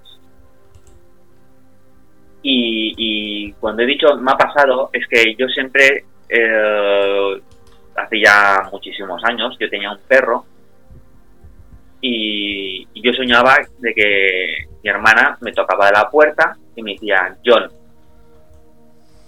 eh, Silvestre, que es como se llama mi perro, eh, Silvestre ha muerto. Y lo soñé durante muchísimos años. Y cuando mi perro murió, fue así. Mi hermana tocó la puerta de mi dormitorio, que yo estaba durmiendo, y me dijo, John, Silvestre ha muerto. Pero totalmente como fueron mis sueños los últimos años del perro, pues así fue. También cuando murió mi, bisabuela, yo sentí como que alguien me empujaba de la cama hasta el punto de que me caí de la cama. Cuando me caí de la cama, eh, ya, era por la mañana temprano, eh, me fui hacia la cocina y veo a mi madre llorando. Digo, ¿qué te pasa? Dice que, mi, mi, mi, abuela acaba de fallecer. Y yo no se lo dije en ese momento, me puse a llorar con ella, tal, pero yo le, luego yo le conté lo que me había pasado. Que alguien me había empujado de la cama. Y sentí eso. Me habían empujado de la cama y yo me había caído al suelo. Mi hermana también lo que le pasó una vez es que ella durmiendo, alguien le agarró de las piernas y no se podía mover. Joder y decía, yo estaba despierta, pero alguien me tenía agarrada de las piernas. Y cuando encendí la luz, eh, no había nadie y ya podía mover las piernas.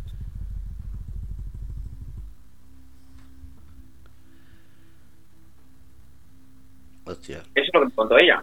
No sé si es verdad o mentira. Lo mío sí que es verdad. Lo de mi hermana, pues acojona más. además que mi hermana es muy asustadita. Yo no. Yo no. Yo le tengo más miedo ahora mismo aquí a hablar con la radio porque me, corto. No sé, no, no tengo. Me falta experiencia, ¿vale? Me falta experiencia. Es como los primeros polvos que la, metes mal.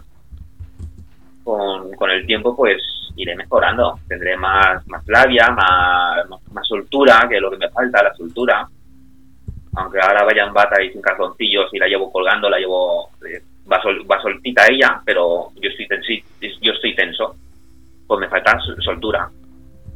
Pero bueno, eso. Y más sueños así, pues, pues no sé, qué más suelo soñar. Luego tengo los sueños que estoy despierto. los sueños que estoy despierto es... Eh, los paisajes, el, estar allí, el, viajar, donde me gustaría estar, qué comida, comerme un plato de comida. Sueño, eh, sueño mucho despierto con unos platos de comida coreanos. Eh, tengo muchos sueños despierto, más que dormido. Sueño con, ah, cuando estoy dormido, sueño con alguna ex y siempre todas me dicen de volver y a todas les digo que no. No sé por qué.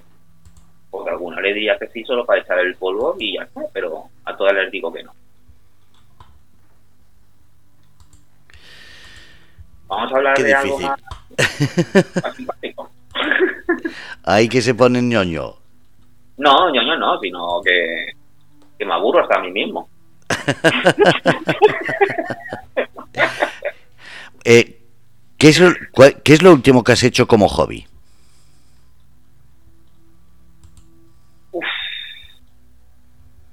La verdad,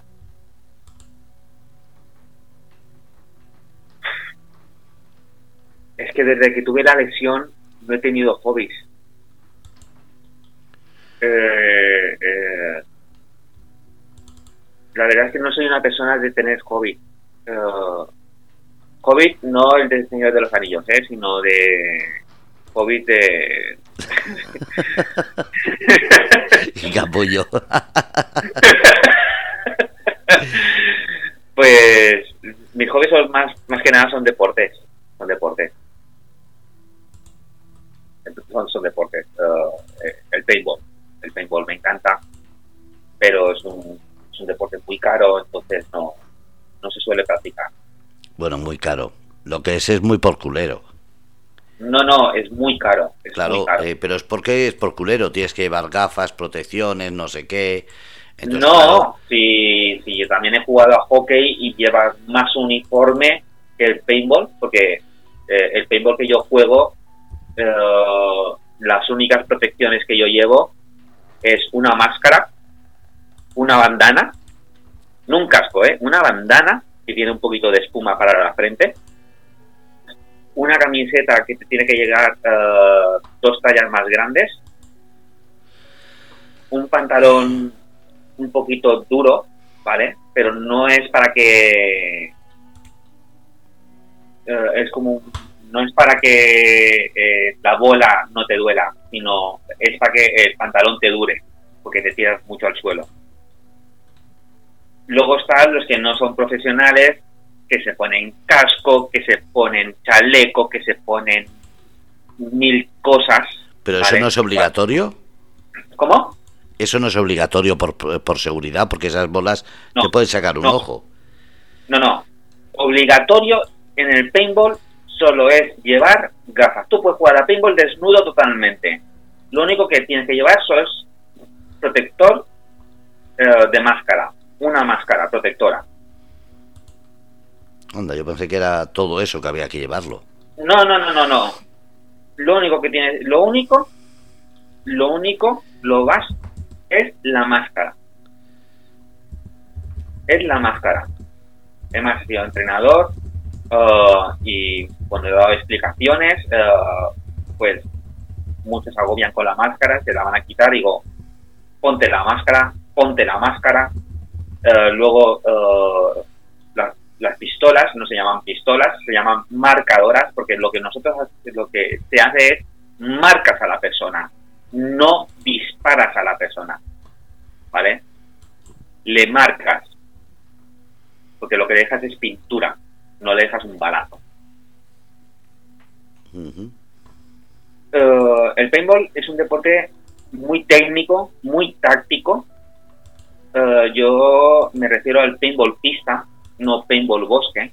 El bosque es más muy tranquilito, te quedas ahí te puedes comer. No, no, no, puedes comer porque estás ahí con, la máscara, pero te, puedes sacar el móvil y jugar, a, jugar una partida con el móvil. pero el, el el pista es, es una realmente pasada. Si a alguien le interesa y quiere ver algo de paintball pista, que lo busque por YouTube. Eh, o Eso, pero explícalo, el paintball pista, ¿qué significa? ¿Es un, como lo que vemos en las películas que se ponen a pegarse tiros a través de los árboles? No, no, no. Eh, eso es paintball bosque. O sea, paintball bosque, paintball urbano y paintball pista. Paintball pista son 11 bolas por segundo. Disparas 11 bolas por segundo. tú, si escuchas una partida, solo vas a escuchar. Se puede jugar 3 contra 3, 5 contra 5, 7 contra 7 o 10 contra 10. ¿Vale? Los obstáculos son, hinchables, son hinchables. un hinchable duro es como una neumática el, el hinchable, ¿vale? El, la goma, eso no se va a romper, porque si le pones un colchón de playa lo, revientas. Tiramos a, menos, la potencia máxima es 300, uh, 300, uh, ah no, no más sale, eh, PSI, ¿vale? 300 PSI. No puedes pasarte, porque pasarte ya es puedes romper una máscara, es decir, casi todo la tenemos graduada a, a 285, porque según la temperatura, pues eh, de, calor o frío, pues te puede pegar picos. Y si te puede pegar un pico de a, a 285, a lo mejor hace frío, pues ese pico te sube a 300. Sí. que se puede convertir un poquito más dura y hacer y atravesar algo. Sí, y puedes, eh, y puedes atravesar la máscara, la máscara protectora. Decir, lo máximo es, yo siempre recomiendo a todos los que he entrenado o, yo cuando he jugado, 285, 286, o máximo 290, ¿vale? Porque ese pico es cuando ya puedes hacer realmente uh, daño y sacarle un ojo o, hacer algo de que no estás uh, intentando hacer. Porque es un juego. Es un, es un deporte de que verás que nunca te vas a pelear, nunca verás a dos jugadores peleándose a puñetazos. Y sí, uno contra el otro equipo. Porque es más, te pelearás más con los de tu equipo que con los del otro equipo. Porque tienen mucha comunicación eh, eh, si lo quieres mirar, busca Millennium, Millennium eh, Paintball y verás ahí una partida, ¿vale? Con doble Millennium. Y, verás una partida y, hay campeonatos aquí en España, pues ha habido algunos. Yo he sido dos veces campeón de, de Baleares eh, tengo compañeros que han sido campeones eh, de España, de, Europa, eh, han quedado finalistas. Pero es muy divertido, muy divertido. Te lo tienes que tomar con, con una buena sensación. Y nunca enfadarte contra tu contrario.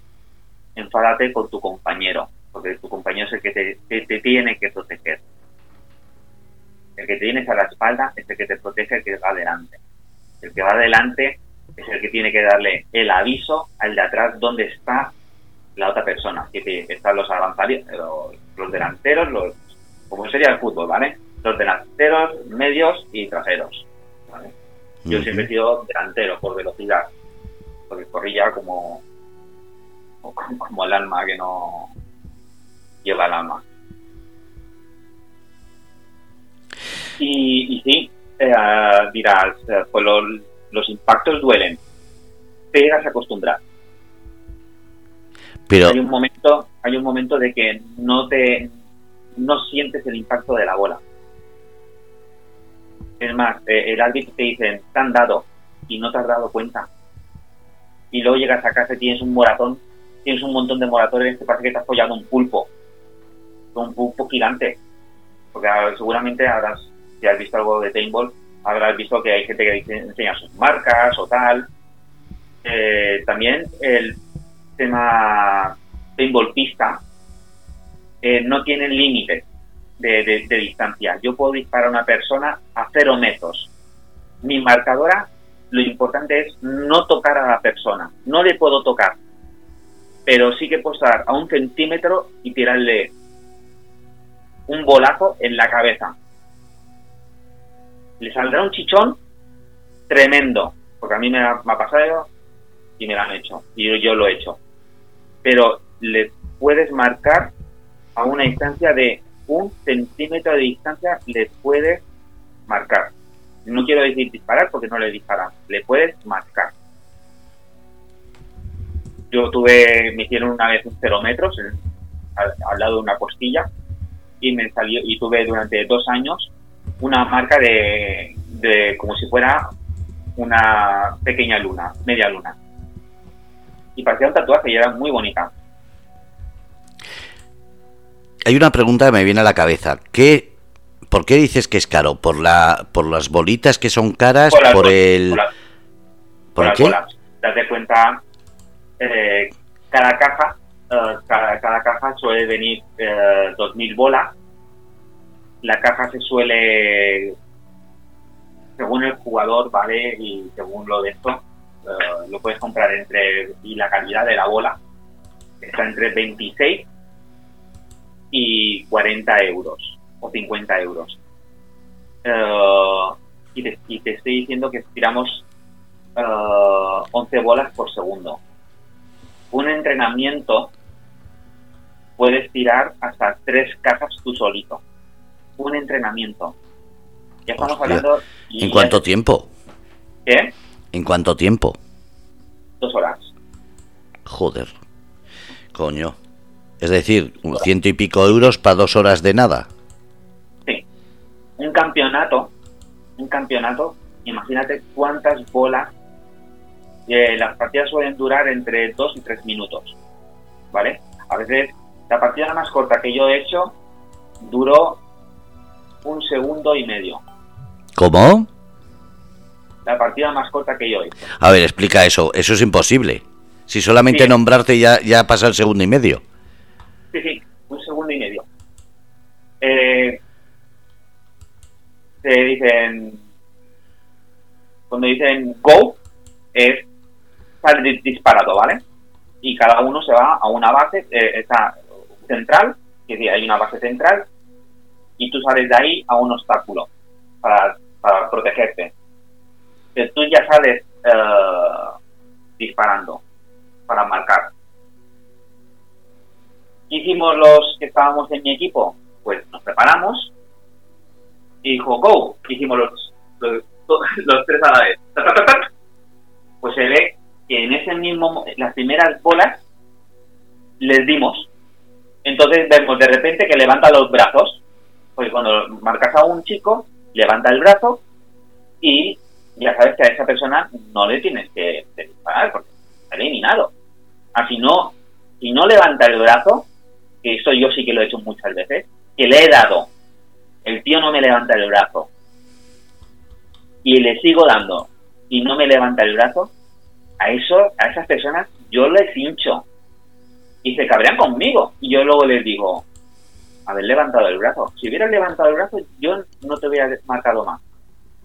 Pero a que te ha dolido, o cuando yo tenía el brazo levantado y me han, y me han dado aposta, ahí también me he encabronado.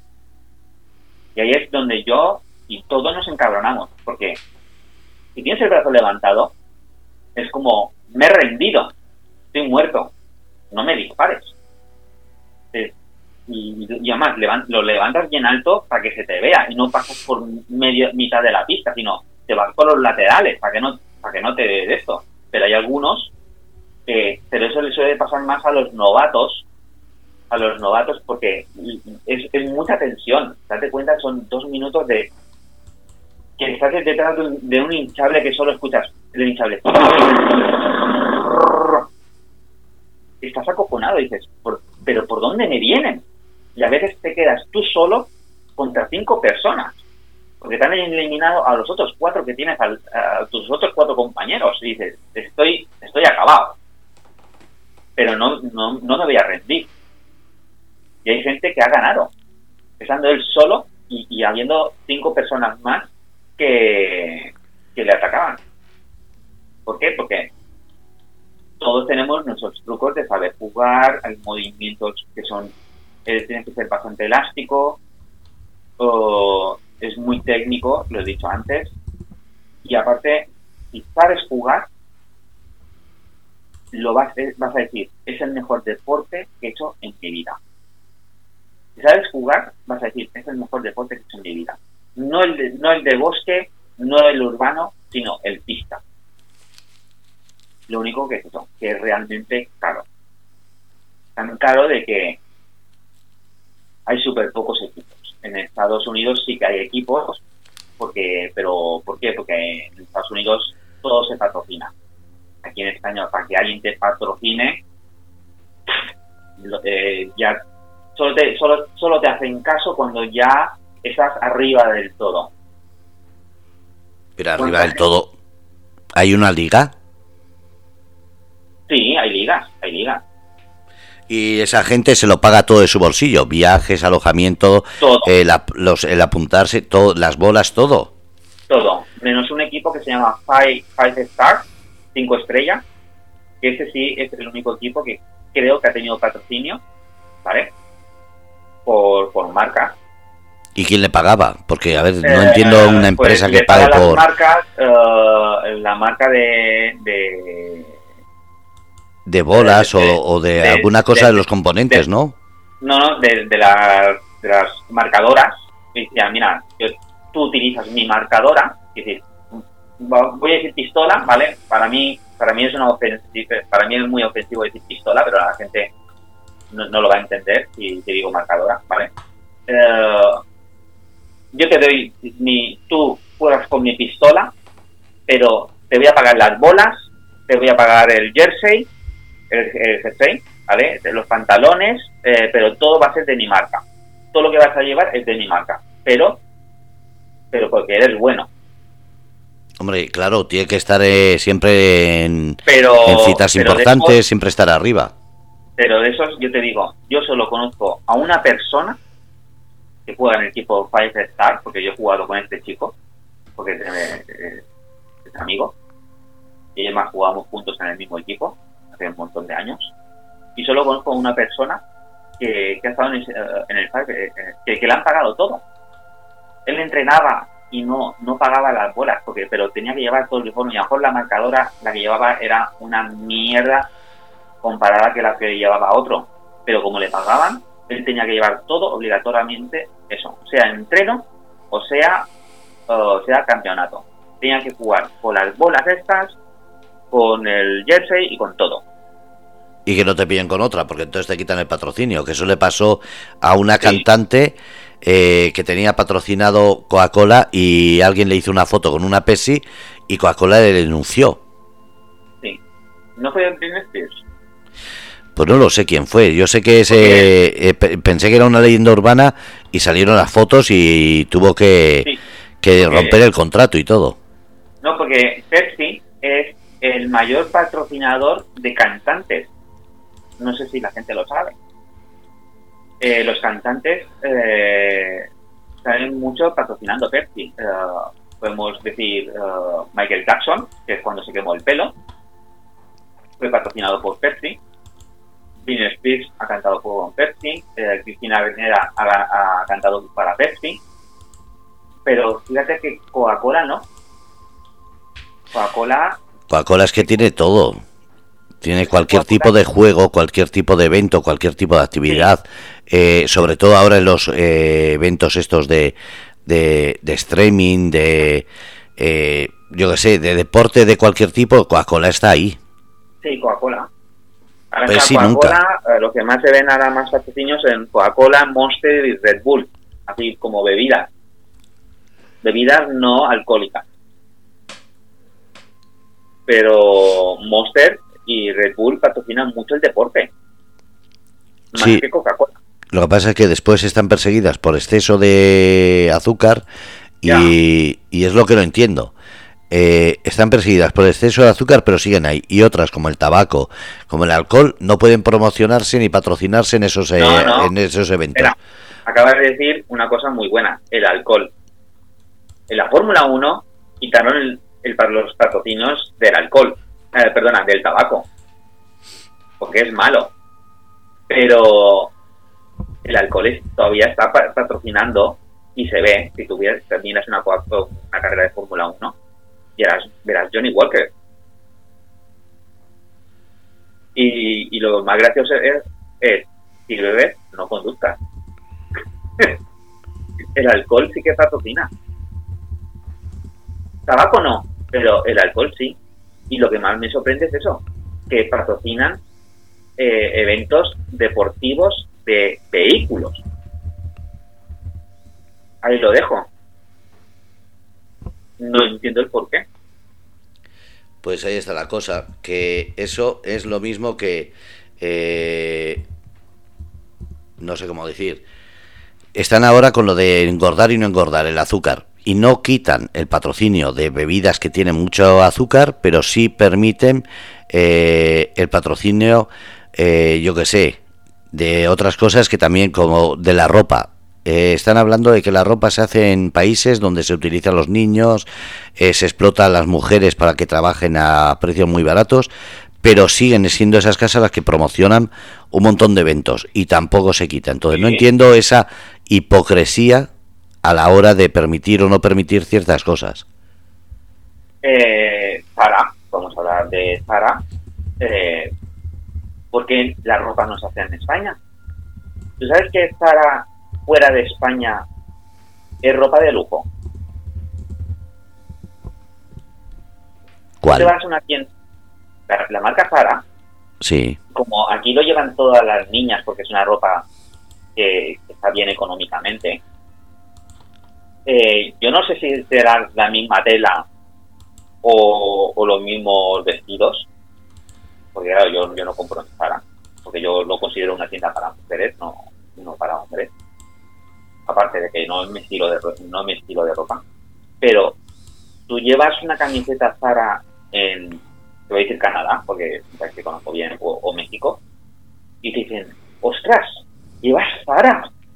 Como diciendo, es que Zara tiene, Sí, sí, pero que Zara tiene distintas gamas, tiene y distintas tiendas. Tienes en Madrid, por ejemplo, varias tiendas que son de, de una calidad extrema, pero después tienes Zara venta al por mayor que es completamente diferente. Es que no puedes comparar lo que tienen como producto estrella y lo que tienen como venta al por mayor. Sí, sí, pero a mí me dice Zara y para mí todo es igual. Sí, pero es la única empresa que vendió el pre-aporter sabiendo que la calidad era buena. Después ha ido desmejorando, pero la gente ya no mira ese, ese cambio, lo que mira es el nombre. Pero sí, Zara ha perdido mucho de cuando empezó ahora. Lo que yo soy una persona de que eh, me puedo permitir algunas cosas y otras cosas no, ¿vale? Comprarme ropa me la puedo permitir, pero creo que los últimos pantalones que me compré fue hace siete años. Y tengo un montón de ropa, ¿eh? ¿Pero por qué? ¿Porque son de calidad y no se rompen? ¿O por qué? Porque, Porque son de calidad y no se rompen.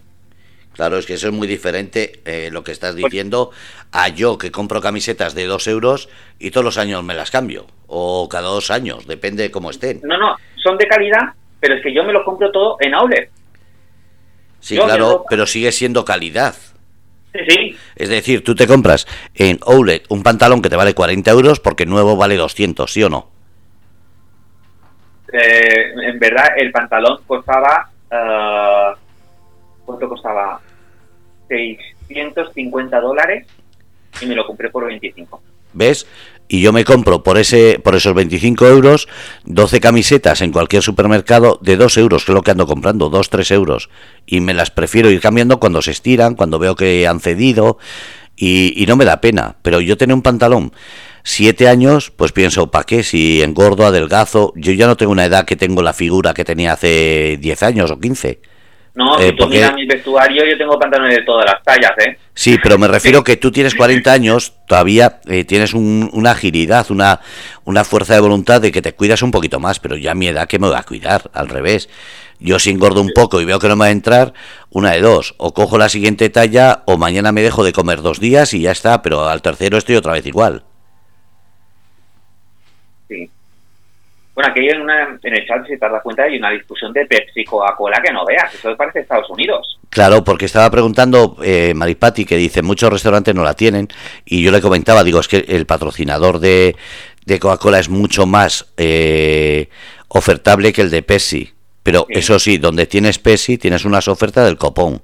Porque en Cádiz, por ejemplo, hay zonas que te ponen unas pedazo terrazas que no te las pone Coca-Cola. es que me ha hecho gracia porque aquí en España sí, Pepsi es como una bebida secundaria, ¿vale? De Coca-Cola. Eh, Pepsi, eh, Coca-Cola es el que más vende, pero porque tiene los McDonald's y algunas empresas más, y Pepsi tiene la cadena de, los Domino's Pizza y otros más, ¿vale? Hay una eh, hay una competencia que está en, en, los anuncios de Estados Unidos, cosa que aquí en España no, no se hace esa competencia que ya se hizo una vez y, dio una revolución que no sé si te acuerdas del anuncio de Don Simón. Si te vas al supermercado y ves eh, y veías la, la otra marca y veías la botella Don Simón, dices, coge Don Simón porque es la botella buena, porque y te decía el nombre de la otra marca, porque esta es una mierda de bebida, esto no es zumo, tal, y Don Simón es la mejor que no tal. Y ahí hubo un revuelo increíble, pero allí en Estados Unidos no, no pasa eso. Y un anuncio que me acuerdo mucho de Pepsi Coca-Cola es que no me acuerdo me acuerdo mucho del anuncio, pero no me acuerdo el, momento de si era Coca-Cola o Pepsi, ¿vale? Un niño se va a una máquina de, vamos a decir, Coca-Cola y compra dos latas de Coca-Cola. Porque la máquina era bajita y compra dos, y compra dos latas de Coca-Cola. Y la máquina de Pepsi era más alta. Y cogió las dos latas de Coca-Cola, las puso en el suelo, se subió encima a dos latas para comprarse una Pepsi. No sé si has visto ese anuncio, pero el chico gastó dos latas para solo comprarse una lata de Pepsi. Es decir, como diciendo, rechazo a Coca-Cola.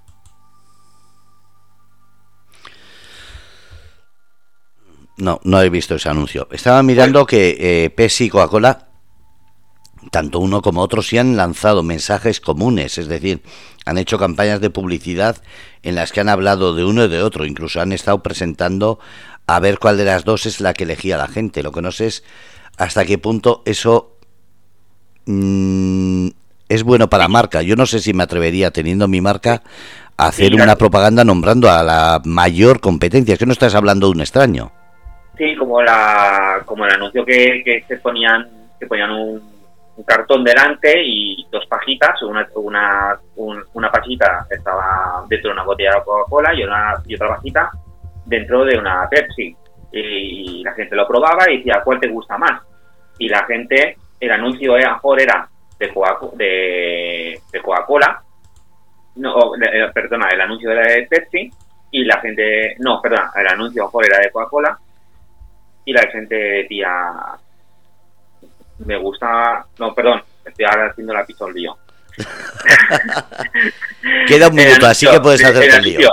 El anuncio eh, era de Pepsi y la gente decía, me gusta más esta, me gusta más esta. Y la gente, pero cogían gente de la calle, lo hacían como una especie de, directo. Y ese anuncio es muy bueno. Sí, pero sacan lo que interesa, es decir, eh, el que elige a su marca, no al otro.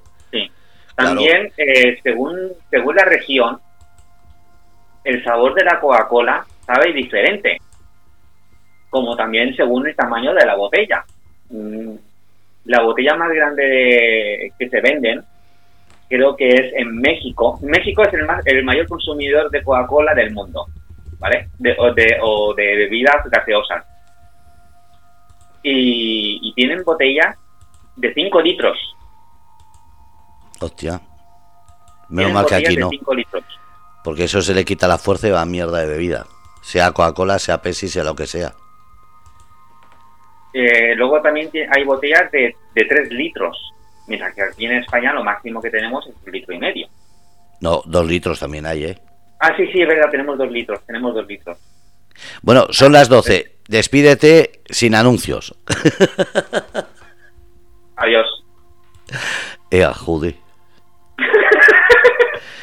bueno, eh, disculpar que, que todavía me vaya cortando así y vaya cambiando de tema, que me vaya a la cabeza. No estoy acostumbrado a, todavía a la radio, pero dejarme tiempo, veréis cómo todo irá cambiando y seré más entretenido y, no tendré que pensar antes de hablar, sino hablaré antes de pensar. Imposible, pero bueno. Gracias, John. Gracias a ti, Fernando, por darme la oportunidad de, de expresarme, darme dar opinión y, y distraerme un ratillo ahí. Nada, cuídate y sobre todo que, que descanses, que ya va siendo hora. Que descanses, pero si me acabo de levantar. Por eso mismo, para que te acuestes y te levantes eh, como las personas, no como los animales. Pareces un vampiro. Pues si me acabo de ver todo el Bull, ahora no, me voy a dormir, ahora me voy a, ahora me voy a poner a estudiar. Bueno, pues que sean muy buenos estudios. Sí, sí, no, me voy a poner a estudiar. Que me la vas estudiando, ya lo sabes. Cuídate. igualmente. Un beso, un beso a todos los oyentes y a la gente del chat que ha participado. Maripati, Feli y Estrella y Yolanda. Y Luna, que también andaba por ahí. Sí, y Luna, y Luna. Que Luna desaparece, eh, entra y sale. Claro, porque estabas hablando de asesinos. Ojo, con lo que tiene en casa. Eh, que yo soy el asesino más matón. Venga, un abrazo. Tú la clavas, pero escupiendo. Cuídate, cabroncete. Un abrazo, Fernando. Cuídate. Bueno, pues habéis escuchado IPQ, el programa de John, nuestro diablillo travieso que ahora se llama J. Un abrazo a todos, feliz día, feliz tarde, feliz mañana, según donde nos oigas y según cuando nos oigas.